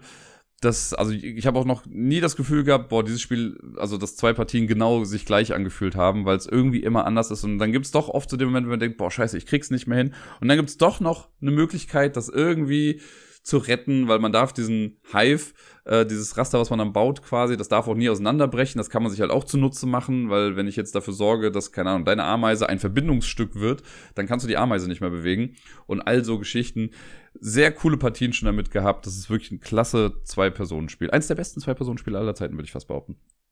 Ich weiß gar nicht, wo das auf der Liste der besten Zwei-Personen-Spiele aller Zeiten bei mir gelandet ist. Aber ich würde mal behaupten, es war auf jeden Fall in den Top 25 wahrscheinlich sogar in den Top 15, aber keine Ahnung. Auf dem siebten Platz ist äh, Alhambra gelandet. Alhambra, ja, schon wirklich auch ein Klassiker, könnte man sagen. Das gibt schon eine ganze Weile. In Alhambra bauen wir eine Alhambra, also so eine Art Palast. Äh, Region mit verschiedensten Gebäuden. Es gibt so eine Auslage, wo Gebäude drauf sind und wir haben quasi Geldkarten auf der Hand und versuchen mit den Geldkarten dann Gebäude zu kaufen. Und wenn man am Zug ist, hat man, glaube ich, mehrere Möglichkeiten. Du kannst entweder neues Geld bekommen, Gebäude kaufen, deinen Palast irgendwie ein bisschen umbauen oder so. Ich weiß gar nicht, was man noch machen kann. Aber wir sammeln im Prinzip Plättchen, bauen damit unsere Alhambra und versuchen dann immer so Mehrheitenwertungen zu haben. Immer äh, zu bestimmten Abschnitten wird dann eine Wertung ausgerufen und wenn man dann die meisten Türme hat, kriegst du halt sechs Punkte. Wenn du die meisten Pagoden hast oder wie auch immer die Teile heißen, äh, dann kriegst du dafür Punkte und das wird, es gibt insgesamt drei Wertungsphasen und von Wertungsphase zu Wertungsphase gibt's für die einzelnen Dinger dann eben mehr Punkte. Da muss man zudem noch darauf achten, dass die Außenmauer irgendwie lang ist, äh, damit das Ganze auch geschützt ist und für seine längste Außenmauer kriegt man dann auch nochmal Punkte. Ja, und man kann dann noch so Sachen machen wie Doppelzüge, wenn man jetzt irgendwie, wenn man Sachen passend bezahlt, dann darf man nochmal was machen. Ähm, aber es kommt nicht so oft vor, dass man Sachen passend bezahlen kann. Es gibt auch kein Wechselgeld, deswegen ja, sehr cool. Hat auf jeden Fall den Test der Zeit, würde ich sagen, auch bestanden. Also ein Spiel, was auch heute noch irgendwie Spaß macht. Wo ich sage, also es gibt andere Spiele aus der gleichen Ära, die irgendwie, die ich nicht mehr so gerne spiele, aber Alhambra würde ich auch jederzeit nochmal mitspielen. Auf dem sechsten Platz haben wir Chakra. Chakra ist ein Spiel, das ich auch, glaube ich, bisher noch nie in echt gespielt habe, sondern auch nur auf Boardgame Arena. Und da versuchen wir, unsere Mitte zu finden und versuchen Sachen zu sortieren, könnte man sagen. Wir haben da so ähm, so Edelsteine, die manipuliert man im Prinzip, man schiebt die hoch, runter, damit die auf den passenden Feldern irgendwie sind. Und ich weiß gar nicht, wie man genau man das jetzt sonst beschreiben soll. Ich habe es auch schon was länger wieder nicht gespielt, fällt mir gerade ein. Aber man hat da so eine Leiste auf jeden Fall, von oben nach unten, das sind dann verschiedene Farben drauf und man kann sich dann Edelsteine aus einer Auslage nehmen, die entweder oben drauf packen äh, und dann muss man die halt irgendwie runterschieben auf die jeweiligen Felder. Und wenn man eine bestimmte Anzahl an Feldern voll hat, ist es gut, das wird dann für einen später gewertet. Äh, man weiß aber zu Beginn eigentlich auch noch gar nicht, welches, welche Farbe wie viele Punkte gibt. Das wird zufällig immer bestimmt am Anfang. Und dann kann es halt sein, dass ich mich voll auf Rot gestürzt habe und Rot gibt am Ende irgendwie nur einen Punkt, wohingegen jemand anders Grün gemacht hat, was korrekterweise natürlich dann die meisten Punkte irgendwie gibt. Sehr cool, so ein kleines Optimierungsspiel. Einfach ein bisschen sortieren vor sich hin, das macht jeder quasi solitär. Man kann sich ein paar Sachen noch irgendwie wegnehmen. Aber ich mag das sehr gerne. Das ist ein sehr beruhigendes Spiel, wenn man das ruhig spielt. Auf dem fünften Platz, ein Spiel, das wir letzte Woche auch schon drin hatten, da kann ich mittlerweile echt nicht mehr allzu viel sagen, ist Draftosaurus. Das äh, kleine Drafting-Spiel mit den kleinen süßen Dino-Miepeln, die man äh, auf seinem Playerboard dann quasi verteilt. Ne? Man nimmt sich einen raus, gibt den Rest weiter und immer die Person, die gewürfelt hat, muss sich nicht an die Bestimmung halten, die der Würfel vorgibt. Alle anderen müssen das dann machen und man versucht einfach, die Dinos in den Gehegen so zu platzieren, dass man im Endeffekt dann die meisten Punkte bekommt. Wie gesagt, hatten wir jetzt schon ein paar Mal irgendwie in den Listen, deswegen mache ich das ein bisschen kürzer. Auf Platz Nummer 4, Can't Stop. Das Spiel mag ich total gerne. Ich habe es ja auch ein paar Mal auch schon in der Tat in echt gespielt, zuletzt in der Schule, weil wir das da haben. Ähm, habe es damals in der Brettspielwelt kennengelernt. Can't Stop ist ja dieses super Push-Your-Luck-Spiel, du hast irgendwie vier Würfel, würfelst die, musst dann zwei Paare daraus bilden, die ergeben dann zwei Zahlen und auf diesen Zahlen bewegst du dich dann auf Leisten quasi nach oben und du darfst in deiner Runde, wenn du dran bist, darfst du auf drei Leisten nach oben marschieren und wenn du aber eine Zahl oder wenn du was würfelst und du kannst keine dieser drei Leisten bedienen, dann stürzt du halt quasi wieder ab. Deswegen kannst du aber im Spiel dann auch sagen, so, ich stoppe jetzt. Äh, und dann speichert man quasi seinen äh, Zwischenstand, dann sind die anderen alle einmal dran. Und dann geht's wieder mit dir los und du machst dann von da weiter, wenn du denn die Zahlen dann auch würfelst. Und wenn man zuerst, ich glaube, drei ähm, drei Leisten für sich abgeschlossen hat, dann gewinnt man eben auch Can't Stop. Ich mag das total. Es ist halt einfach nur ein reines Glücksspiel natürlich, aber es ist ein cooles Glücksspiel. Spiele ich immer wieder gerne. Äh, weil es halt eben diesen Thrill-Faktor hat, von mir gesagt, ach komm, einmal würfel ich noch, einmal geht noch, einmal geht noch. Gerade wenn man die sieben hat, man denkt sich ja, okay, ich würfel doch sowieso jedes Mal irgendwie eine sieben. Eine sieben kriege ich jedes Mal hin. Und dann würfelst du vier Einser und schmeißt den Tisch aus dem Fenster raus.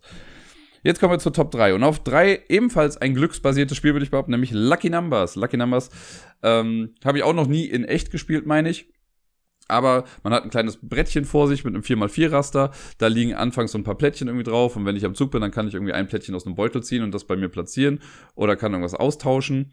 Und man möchte im Prinzip einfach als erstes sein Raster voll bekommen. Äh, und der Clou ist eben, dass die Plättchen in den Reihen, also in den Zeilen und Spalten jeweils immer aufsteigend sein müssen. Also sowohl nach unten als auch nach rechts.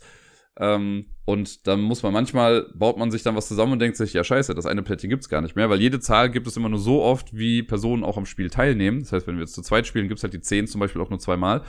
Und wenn ich jetzt aber irgendwie sowas gebaut habe, wo an einen Spot dringend eine 10 hin muss und ich habe aber schon irgendwo anders eine 10 und du hast auch eine 10, dann weiß ich, dass ich das nicht nochmal bekommen werde. Und dann muss man manchmal dann das ganze Raster irgendwie umbauen und ich mag das. Das ist ein simples, schönes Spiel für so nebenbei.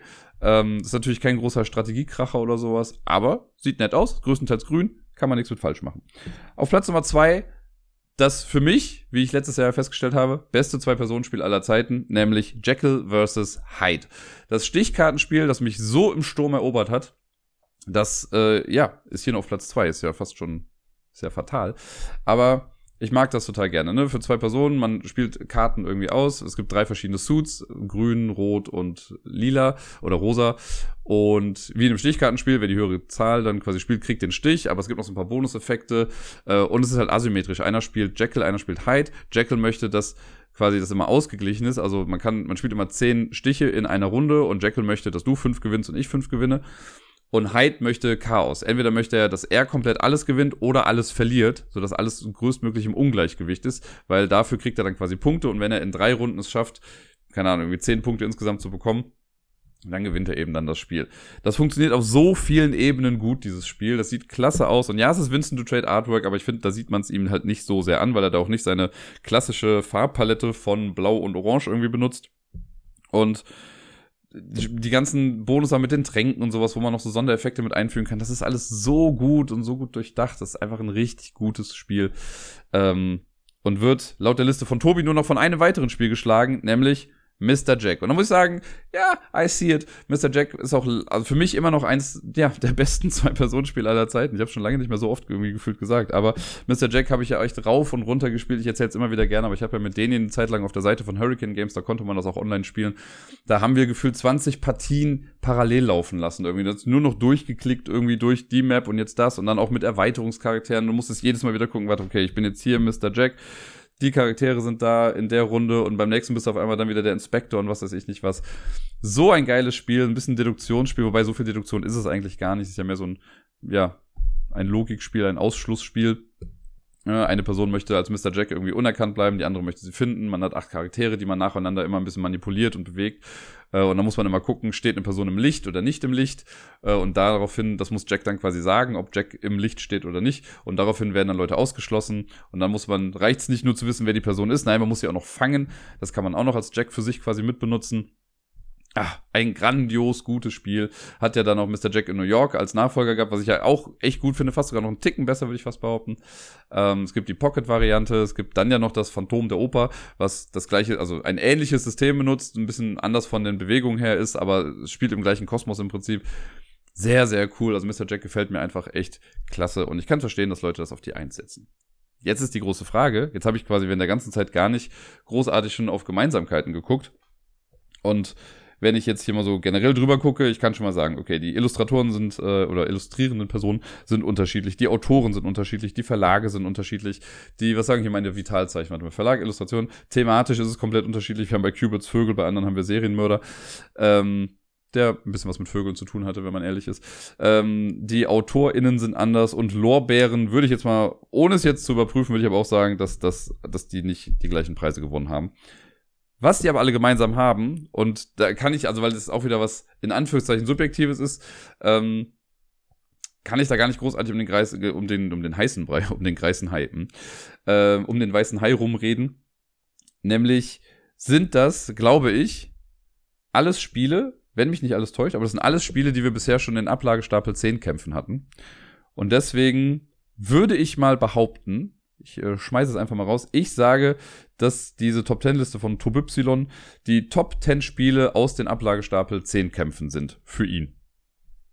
Ich hoffe, dass ich damit richtig liege, wobei ich mich fast wundern würde.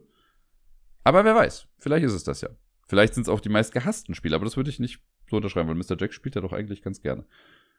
Ja, ich bleib dabei. Ich sage, das sind äh, die Top 10 Spiele aus den Ablagestapel 10 Kämpfen von Tobypsilon. Fight me on this. Ich bin sehr gespannt, ob ich recht habe oder nicht. Ich werde es wahrscheinlich dann um Discord bald lesen und ihr, falls ihr nicht am Discord seid, kommt gerne auf den Discord. Dann könnt ihr es nächste Woche erfahren, wenn ich es dann hier auflöse.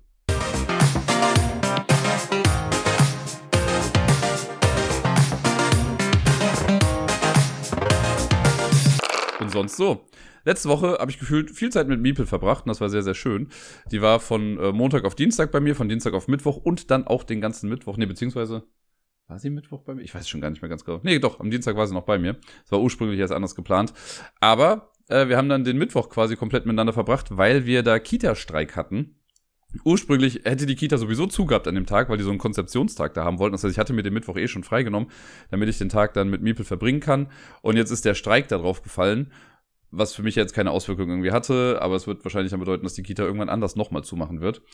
Und da hatte ich dann also quasi einen gesamten Tag voll mit Miepel und es war spannend, sagen wir mal so.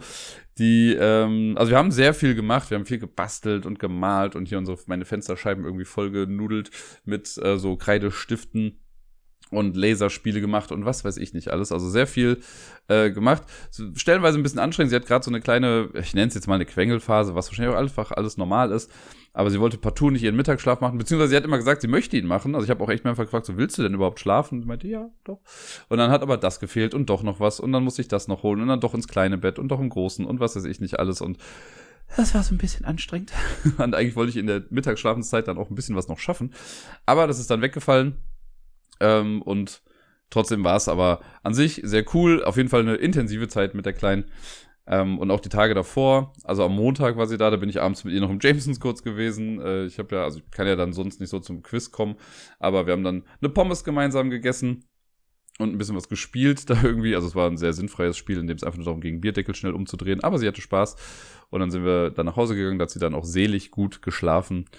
Ähm, ja, war einfach sehr schön. Und jetzt, wir haben generell irgendwie sehr viel Kreatives gemacht die Zeit, das fand ich sehr schön. Wir haben jetzt auch am Wochenende, also gestern am Sonntag, haben wir Bügelperlen und sowas gemacht. Da, ja, geht mir irgendwie so ein bisschen das Herz auf. Und vor allen Dingen auch zu sehen, sie hat, war dann, also sie hat dann irgendwie Bock, das zu machen, aber sie hatte keinen Bock, es zu machen. Also gerade bei den Bügelperlen hat sie dann immer so zwei, drei draufgelegt, die dann wieder weggemacht. Dann meinte sie, nee, Papa soll das machen. Und dann haben wir es im Endeffekt aber zusammen gemacht und sie versucht dann immer schön mitzuhelfen und möchte viel auch alleine machen zurzeit. Das äh, ist einfach alles irgendwie auch sehr schön und sehr cool. Und natürlich gibt es immer mal Momente, wo es ein bisschen anstrengender ist. Aber ja, was soll ich sagen? Ich liebe diesen kleinen Fratz einfach sehr. Und ja, ansonsten habe ich ja schon erzählt, ich war am Mittwoch bei dem Spieleabend in diesem Hotel, das war ganz cool. Da habe ich so ein bisschen, also da ist, ich habe es ja schon erzählt, dass ich ja dann in diese Gruppe gerutscht bin, in der ich wahrscheinlich sonst nicht wäre. Äh, und da habe ich schon überlegt, falls ich nochmal demnächst eine Bibel-Kolumne mache, mache ich, glaube ich, eine zu diesem Thema, genau, nämlich zu Spiele, also öffentliche Spieletreffs und was macht man, wenn man in einer Gruppe ist, in die man eigentlich nicht rein möchte oder so. Ich glaube, das ist ein ganz nettes Thema. Mal gucken, ob ich das nochmal irgendwann aufgreife. Ja, ansonsten war ja, äh, habe ich auch schon gesagt, dass der Reihe am Samstag zu Besuch war. Das war auch ganz cool. Ich habe sie am Bahnhof abgeholt, dann waren wir erst im Spieleladen und haben uns da was angeguckt, weil wir uns dann zusammen ein Spiel aussuchen wollten dass wir dann gemeinsam spielen und äh, es war einfach sehr cool, da gemeinsam mit ihr durch den Laden auch zu streifen und sich alles mal anzugucken und zu dem Spiel auszutauschen und so. Ähm, und weil wir auch dann immer so ein bisschen rumalbern, äh, also wie ganz lustig, weil dann der, also einer der Mitarbeitenden kam dann irgendwie zu uns und meinte so, ja, kann ich euch irgendwie helfen? Und ich meinte dann so, ja, eine Paartherapie wäre vielleicht ganz gut. Ähm, hat auf jeden Fall für einen kleinen Lacher noch so gesorgt. Wir sind uns dann ja einig geworden. Wir haben noch festgestellt, es gibt noch ein paar mehr Spiele, die wir theoretisch auf der Liste haben, die wir mit Sicherheit auch demnächst irgendwann mal spielen möchten. Aber mit Beer and Bread äh, haben wir auf jeden Fall, wie ihr ja eben im besten Fall mitbekommen habt, einen guten Griff gehabt und äh, es hat Spaß gemacht, das Ganze zu spielen. Und generell war der Tag einfach sehr schön. Ne? Wir haben jetzt eine glückliche Phase, wo wir nicht immer zwei Wochen Abstände haben zwischen unseren Treffen, sondern äh, uns jetzt quasi an drei Wochen, drei aufeinanderfolgenden Wochenenden immer sehen. Das äh, macht das ganze Fernbeziehungsding auf jeden Fall ein bisschen einfacher. Ja, ich weiß, dass es auch mal wieder Tage geben wird, wo es länger sein wird, aber äh, jetzt gerade ist es einfach eine sehr schöne Zeit dafür. Ja, und ansonsten äh, eine kleine Info noch, äh, oder das heißt eine Info, aber ich fand es ganz cool. Ich wurde jetzt auf der Arbeit nämlich äh, gefragt oder auch schon quasi angeheuert, ob ich im Oktober als Dozent arbeiten möchte. Äh, und da habe ich natürlich ja gesagt. Das heißt, ich werde jetzt in, also in der Woche, in der die Spielemesse ist im Oktober, da werde ich äh, am 2.10. bin ich quasi für acht Stunden als Dozent zum Thema Kinderschutz bei uns auf der Arbeit quasi eingesetzt.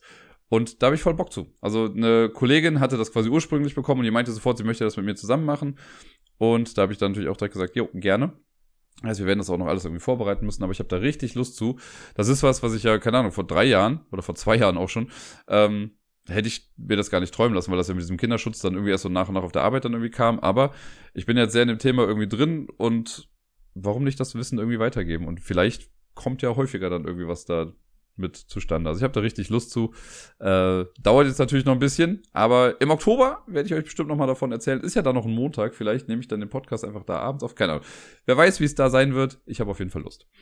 Und jetzt habe ich äh, noch zwei Sachen auf meiner Liste stehen. Eine kleine, ähm, ne, ich fange jetzt mit dem anderen an. Und zwar habe ich lange überlegt, ob ich was dazu sage hier im Podcast, weil ja, da scheiden sich gerade so ein bisschen die Geister. Äh, es ist momentan was in der Brettspielszene los und ich wollte wenigstens kurz was dazu sagen oder vielleicht euch auch einfach nur informieren, ohne jetzt großartig in, weiß nicht, gehässige Kommentare mit einzusteigen, wie es jetzt gerade in vielen anderen äh, Foren irgendwie der Fall ist. Aber ich finde es schon wichtig, irgendwie da mal kurz drüber zu sprechen oder zumindest die Aufmerksamkeit ein bisschen auf die Problematik an sich zu richten. Vielleicht habt ihr es auch schon mitbekommen, äh, letzte Woche oder auch vorletzte Woche hat äh, der Boardgame Digger mit seiner Meeple Porn Crew, die haben, also jetzt schon vor einiger Zeit, also vor zwei, drei Wochen, glaube ich, haben sie angekündigt, sie bringen ein eigenes Brettspiel raus. Oder das haben sie halt schon vorher irgendwie angekündigt. Und da gab es einen Livestream und was weiß ich nicht alles. Und ich finde es, also grundlegend finde ich es total cool. Ne? Wenn jemand einen Traum hat, ein eigenes Spiel zu, vervollst also zu vervollständigen, zu verwirklichen und das dann rausbringen möchte, go for it auf jeden Fall. Da habe ich großen Respekt vor. Finde ich cool. Hab, also ein bisschen ist das ja auch immer noch mein Traum, das irgendwann mal vielleicht auf die Beine zu stemmen, ein eigenes Spiel zu haben irgendwie. So, und dann wurde das Spiel äh, angekündigt und das sieht auch ganz cool aus. Ein Mafia-Thema, heißt Unfinished Business. Und dann wurde aber relativ schnell klar, die haben es auch quasi irgendwie gesagt, ja, das Spiel ist sehr krass inspiriert von Big Deal, was damals bei Schmidt-Spiel rausgekommen ist. Im Original heißt das Cover Your Assets. Und das ist halt insofern verwunderlich. Die haben halt, also die Jungs, ich habe höre den Podcast nicht aus Gründen ähm, oder gucke mir auch die Videos nicht größtenteils an. Also manchmal gucke ich irgendwie ein bisschen rein. Ähm, ist halt einfach nicht mein Ding irgendwie, aber die haben ja ihre Fanbase auf jeden Fall und es läuft ja gut für die. Und die haben halt im Vorfeld, im letzten Jahr oder in den letzten zwei Jahren, ich weiß gar nicht wie lange jetzt, aber haben die halt dieses Big Deal immer und immer wieder gespielt, haben gesagt, boah, voll die Perle, voll cool, denen macht das halt super viel Spaß. Und jetzt haben sie halt dann lange gesagt, sie bringen ein eigenes Spiel raus und es ist im Prinzip einfach ein Big Deal mit extra Steps. Ja, die haben das, das Grundspiel quasi genommen, haben doch ein bisschen was on top gemacht. Und selbst das, ich finde das alles nicht verwerflich. Ne? Es ist total in Ordnung, dass sie das machen man kann natürlich jetzt sagen, so, die sagen doch, die bringen ihr eigenes Spiel raus. So eigen ist das jetzt ja gar nicht. Okay, geschenkt. Ne? Finde ich jetzt gar nicht so drastisch irgendwie das alles. Und auch die Tatsache, dass sie sich, sag ich mal, nicht nur inspiriert haben lassen von dem Spiel, sondern quasi ein Spiel genommen haben und es weiterentwickelt haben, weil das ist ja im Prinzip, finde ich auch erstmal alles nicht so drastisch. Den Fehler, den die gemacht haben, also Fehler in Anführungszeichen, aber die verkaufen es halt als ihr eigenes Spiel und benennen halt die, den äh, Originalautoren in dem Fall mit keiner Silbe irgendwie. Das wird nicht gesagt, so, hey, das ist die Idee davon oder wir haben uns die, wir haben uns das eingeholt, äh, wir haben mit den Lizenzgebern gesprochen, was weiß ich, das alles. Nee, sagen, es ihr eigenes Spiel, eigenes Design, was halt ein bisschen verwunderlich ist, weil dann auch stellenweise die Anleitung eins zu eins in einem früheren Status, äh, Stadium ähm, kopiert wurde einfach. Also da wurden halt ein paar Begriffe ausgetauscht, aber man konnte halt passageweise wirklich einfach genau den gleichen Text da quasi sehen. Das hat sich mittlerweile auch noch mal ein bisschen geändert, da haben sie jetzt dran gearbeitet, aber trotzdem zugrunde lag halt eben das. Und da sind natürlich dann die Aufschreie groß geworden und gesagt, oh krass, Plagiats, äh, Vorwurf und hast du nicht gesehen. Es ging jetzt also so weit, dass sich die äh, Spieleautorenzunft quasi auch da zu Wort gemeldet hat und auch gesagt hat, jo, das ist ganz klar ein Plagiat mit Absicht äh, und man soll sich davon distanzieren und was weiß ich nicht was und die Autoren wurden nicht mit eingeholt. Diese Spielautorenzunft, die hat auch mit dem Originaldesigner gesprochen äh, und da auch nochmal quasi eingeholt, dass das halt nicht mit dem abgesprochen war und das ist halt scheiße. So, aber selbst das Ne? Ich finde, mal ganz naiv runterbauen, kann passieren. So, ne? Vielleicht wussten sie es nicht. Ne? Das sind ja alles keine Autoren und Autorinnen. Vielleicht wussten sie es einfach nicht und haben es nach ihrem besten Wissen und Gewissen gemacht. Haben halt jetzt einen Fehler gemacht. Fehler passieren, ist ja nicht so schlimm. Bis hierhin, soweit gut. Wie es halt weiterging, ist ein bisschen jetzt das Problem an der Geschichte, weil ich finde, wenn man bis zu diesem Zeit, bis, bis zu diesem Punkt kommt und dann merkt, ach scheiße, wir haben einen Fehler gebaut, wir, bringen, wir, wir stellen das richtig. So, und dann hätten sie sagen können, wisst ihr was, ihr habt recht, wir werden mit dem Designer sprechen, wir werden es entschuldigen, wir werden es irgendwie versuchen gerade zu biegen, ne? Dass das äh, auf jeden Fall in den Credits irgendwie mit drin steht, dass das ein Spiel ist von dem und die haben es irgendwie weiterentwickelt und dass nicht bei Spieldesign halt eben die Jungs von Meeple Porn irgendwie drinstehen, sondern eben der, ich glaube Jeffrey Beck war es, oder ich bin mir nicht ganz sicher gerade, ähm, dass das irgendwie da drin steht und dass die irgendwie ein Zeichen davon zeigen, jo Leute, wir wissen, wir haben einen Fehler gemacht, wir versuchen es jetzt richtig zu stellen. Das wäre in meinen Augen der richtige Move gewesen. Das haben sie jetzt halt leider nicht gemacht. So. Und da geht's dann jetzt mehr so in die, ja, ich sag mal, Bibelporn ist so ein bisschen halt für eine gewisse sprachliche äh, Sprachlichkeit bekannt äh, und gut austeilen und sowas. Und ich möchte da jetzt gar nicht großartig drauf eingehen, aber die haben halt so ihre Art und ne, diese Art sorgt ja auch dafür, dass die auf jeden Fall ihre Fanbase da auch haben und das äh, hat sich ja gut angesammelt und so. Aber ich finde, hier wirkt das halt ein bisschen kontraproduktiv, weil sie sich damit erneut in so eine Rolle selber reindrängen, die sie eigentlich ja gar nicht haben wollen. Und ich glaube, das sind so Sachen, die könnten einfach vermieden werden. Und ja, das ist einerseits so schade, weil, also es war ja auch, es gab ja schon mal diesen, diesen Vorwurf oder diesen Skandal in Anführungszeichen mit dem deutschen Spielepreis und dem Digger und so, den ich auch gar nicht so krass bewertet habe, wie andere das irgendwie gemacht haben, weil ich dachte, mein Gott, das ist halt ein Publikumspreis, natürlich, also man kann doch, jeder kann doch sagen, ja, bitte stimmt für mein Spiel ab irgendwie. Und sowas finde ich gar nicht so krass. Das fand ich jetzt nicht so schlimm. Da müsste man vielleicht eher über den Spielepreis nachdenken. Also über das System, wenn das so leicht zu manipulieren ist, das Ganze. In Anführungszeichen zu manipulieren. Ähm, das fand ich alles gar nicht so schlimm und es gab halt auch oft, also ich habe eine ganze Zeit lang habe ich ja den Digger auch, ich sag mal in Anführungszeichen, in Schutz genommen irgendwie, weil ich auch so ein bisschen, also ne, das ist halt ein Underdog, im wahrsten Sinne des Wortes mit seinem Mobs. Ähm, und wie gesagt, so, ne, wir sind unterschiedlich und ich finde auch nicht alles cool, was er macht, so, aber er macht halt so sein Ding. Es gab mal so ein, äh, ich weiß gar nicht mehr, woher ich das genau habe, woher ich das genau habe, meine Güte. Aber so ein, äh, ein Ratschlag, den man Leuten geben kann, ist so, wenn es was gibt, worüber sich Leute bei dir das Maul zerreißen, behalt's dir bei, weil das ist dann dein Alleinstellungsmerkmal. Und so ein kleines bisschen, glaube ich, ist das bei ihm auch so, weil ich habe schon ein paar Mal gehört, dass er privat eigentlich ganz zugänglich ist und sowas, aber halt in seinen Videos haut er halt einen raus wie sonst irgendwas und hat das so ein bisschen zu seinem Markenzeichen irgendwie halt gemacht. Ne? Und das kann man mögen, das kann man nicht mögen, ist das jedem selbst überlassen. Und ganz oft denke ich mir so, ja, soll er halt machen. Ist halt seine Nische. Andersrum kennt er mich wahrscheinlich gar nicht, ne? Und ist auch total okay. Ähm, er ist halt erfolgreich. So, und das gönne ich ihm, das ist cool, so, das hat er halt irgendwie geschafft. Ne, warum ihm das nicht gönnen? Auch wenn es halt, also was halt nicht cool ist, ist, wenn es irgendwie auf Kosten anderer irgendwie geht, aber gut. So, ne? Aber oft ist dann, sagt, dann macht er dann doch noch Sachen, wo ich denke, so, boah, okay, jetzt kann ich ihn aber irgendwie nicht mehr so ganz verteidigen. So immer, wenn ich denke, okay, ja komm, das geht noch, das geht noch, das geht noch. Und dann geht er noch einen Schritt weiter. Und dann ist doch auch wieder Schluss. Und ich denke mir so, ey, ach, denk doch mal für fünf Minuten nach und mach ein bisschen Impulskontrolle bei dir. Aber gut, so viel dazu ganz. Also ich wollte jetzt gar nicht, ne, ich will gar nicht haten oder sonst was, ich wollte euch informieren über die Sache, die geschehen ist. Ihr könnt euch eure eigene Meinung dazu bilden. Ich äh, denke mal, ich habe es ja auch einigermaßen sachlich wiedergegeben und meine Meinung dazu, was jetzt eigentlich der richtige Schritt wäre, da weiterzugehen. Ähm, es ist auf jeden Fall irgendwie ein wichtiges Thema, finde ich, in der Brettspielszene, dass Leute halt ihre Spieldesigns sicher wissen, ne, dass ich jetzt was ja, rausbringen kann und ich weiß, jetzt kommt nicht der nächste Hans-Jürgen und klaut mir das dann irgendwie äh, und bringt das dann als sein eigenes Ding raus. Und natürlich gibt's das immer mal wieder in der Spieleszene, dass Sachen irgendwie vorkommen. Was die auch als Beispiel nehmen, ist halt zum Beispiel das Ding, dass Skull King im Prinzip einfach nur Wizard ist. Äh, ein kleines bisschen anders irgendwie und das wird auch nicht irgendwie großartig äh, erwähnt bei Skull King. Ist richtig, aber es das heißt ja nicht, dass es cool ist. Das heißt ja nicht, dass das das richtige Verfahren ist. Nur weil jemand anderes was falsch gemacht hat, ist das ja nicht die Legitimation dafür, dass ich jetzt auch was falsch machen darf dieser Schritt, der fehlt mir da gerade so ein kleines bisschen. Ist aber auch nur meine kleine humble Opinion. Äh, da könnt ihr jetzt sagen, Dirk, hast du recht, oder Dirk, halt die Klappe, wie ihr möchtet.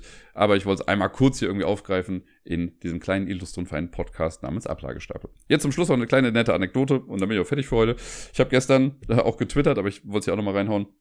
Gestern war nämlich der Tag, an dem genderneutrale Sprache mein Essen versaut hat. Ich habe nämlich für Korea Board Games äh, eine Anleitung äh, noch umgeschrieben irgendwie und genderneutral angepasst, damit das irgendwie alles schöner zu lesen ist und äh, inklusiver ist. Und habe währenddessen aber halt leider gekocht. Und dann habe ich, ähm, weil ich halt in der Küche habe was gemacht, bin dann an den Laptop gegangen und dachte mir, ach komm, ich schreibe noch schnell die zwei Sätze irgendwie um. Und dann wurden aus zwei Sätzen aber drei, vier, fünf, sechs, sonst was. Und irgendwann dachte ich mir so, hm, irgendwas riecht hier komisch. Naja, ist mein Essen ein kleines bisschen angebrannt. Äh, weil ich eben so im Eifer dabei war, diese Anleitung umzuschreiben. Aber naja, ich habe mir da noch was Alternatives mit dazu gemacht. Also nicht das gesamte Essen war verbrannt, nur ein Teil davon. Und äh, ich habe überlebt. Ich habe zu essen bekommen. Und äh, ich finde, also kann ich aber nur sagen, ich finde das ja auch sehr cool mit dem Gendern. Das macht mir so viel Spaß, das so umzuschreiben. Es ist nicht immer einfach. So, und es gibt manchmal Momente, wo ich so ein bisschen an meine Grenzen auch komme, gerade noch.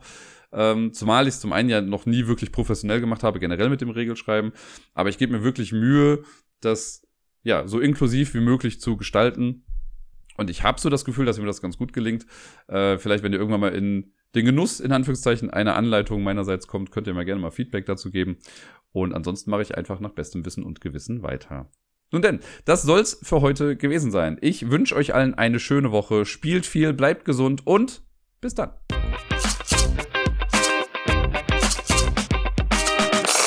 Habe zwar eben schon mal ein bisschen über Miepel gesprochen, aber den Part wollte ich jetzt nochmal gesondert haben. Ich finde es nämlich richtig, richtig krass, aber auch super schön, denn diese Woche wird Miepel einfach mal schon drei Jahre alt. Wann ist das bitte passiert? Wie schnell ist die Zeit bitte rumgegangen?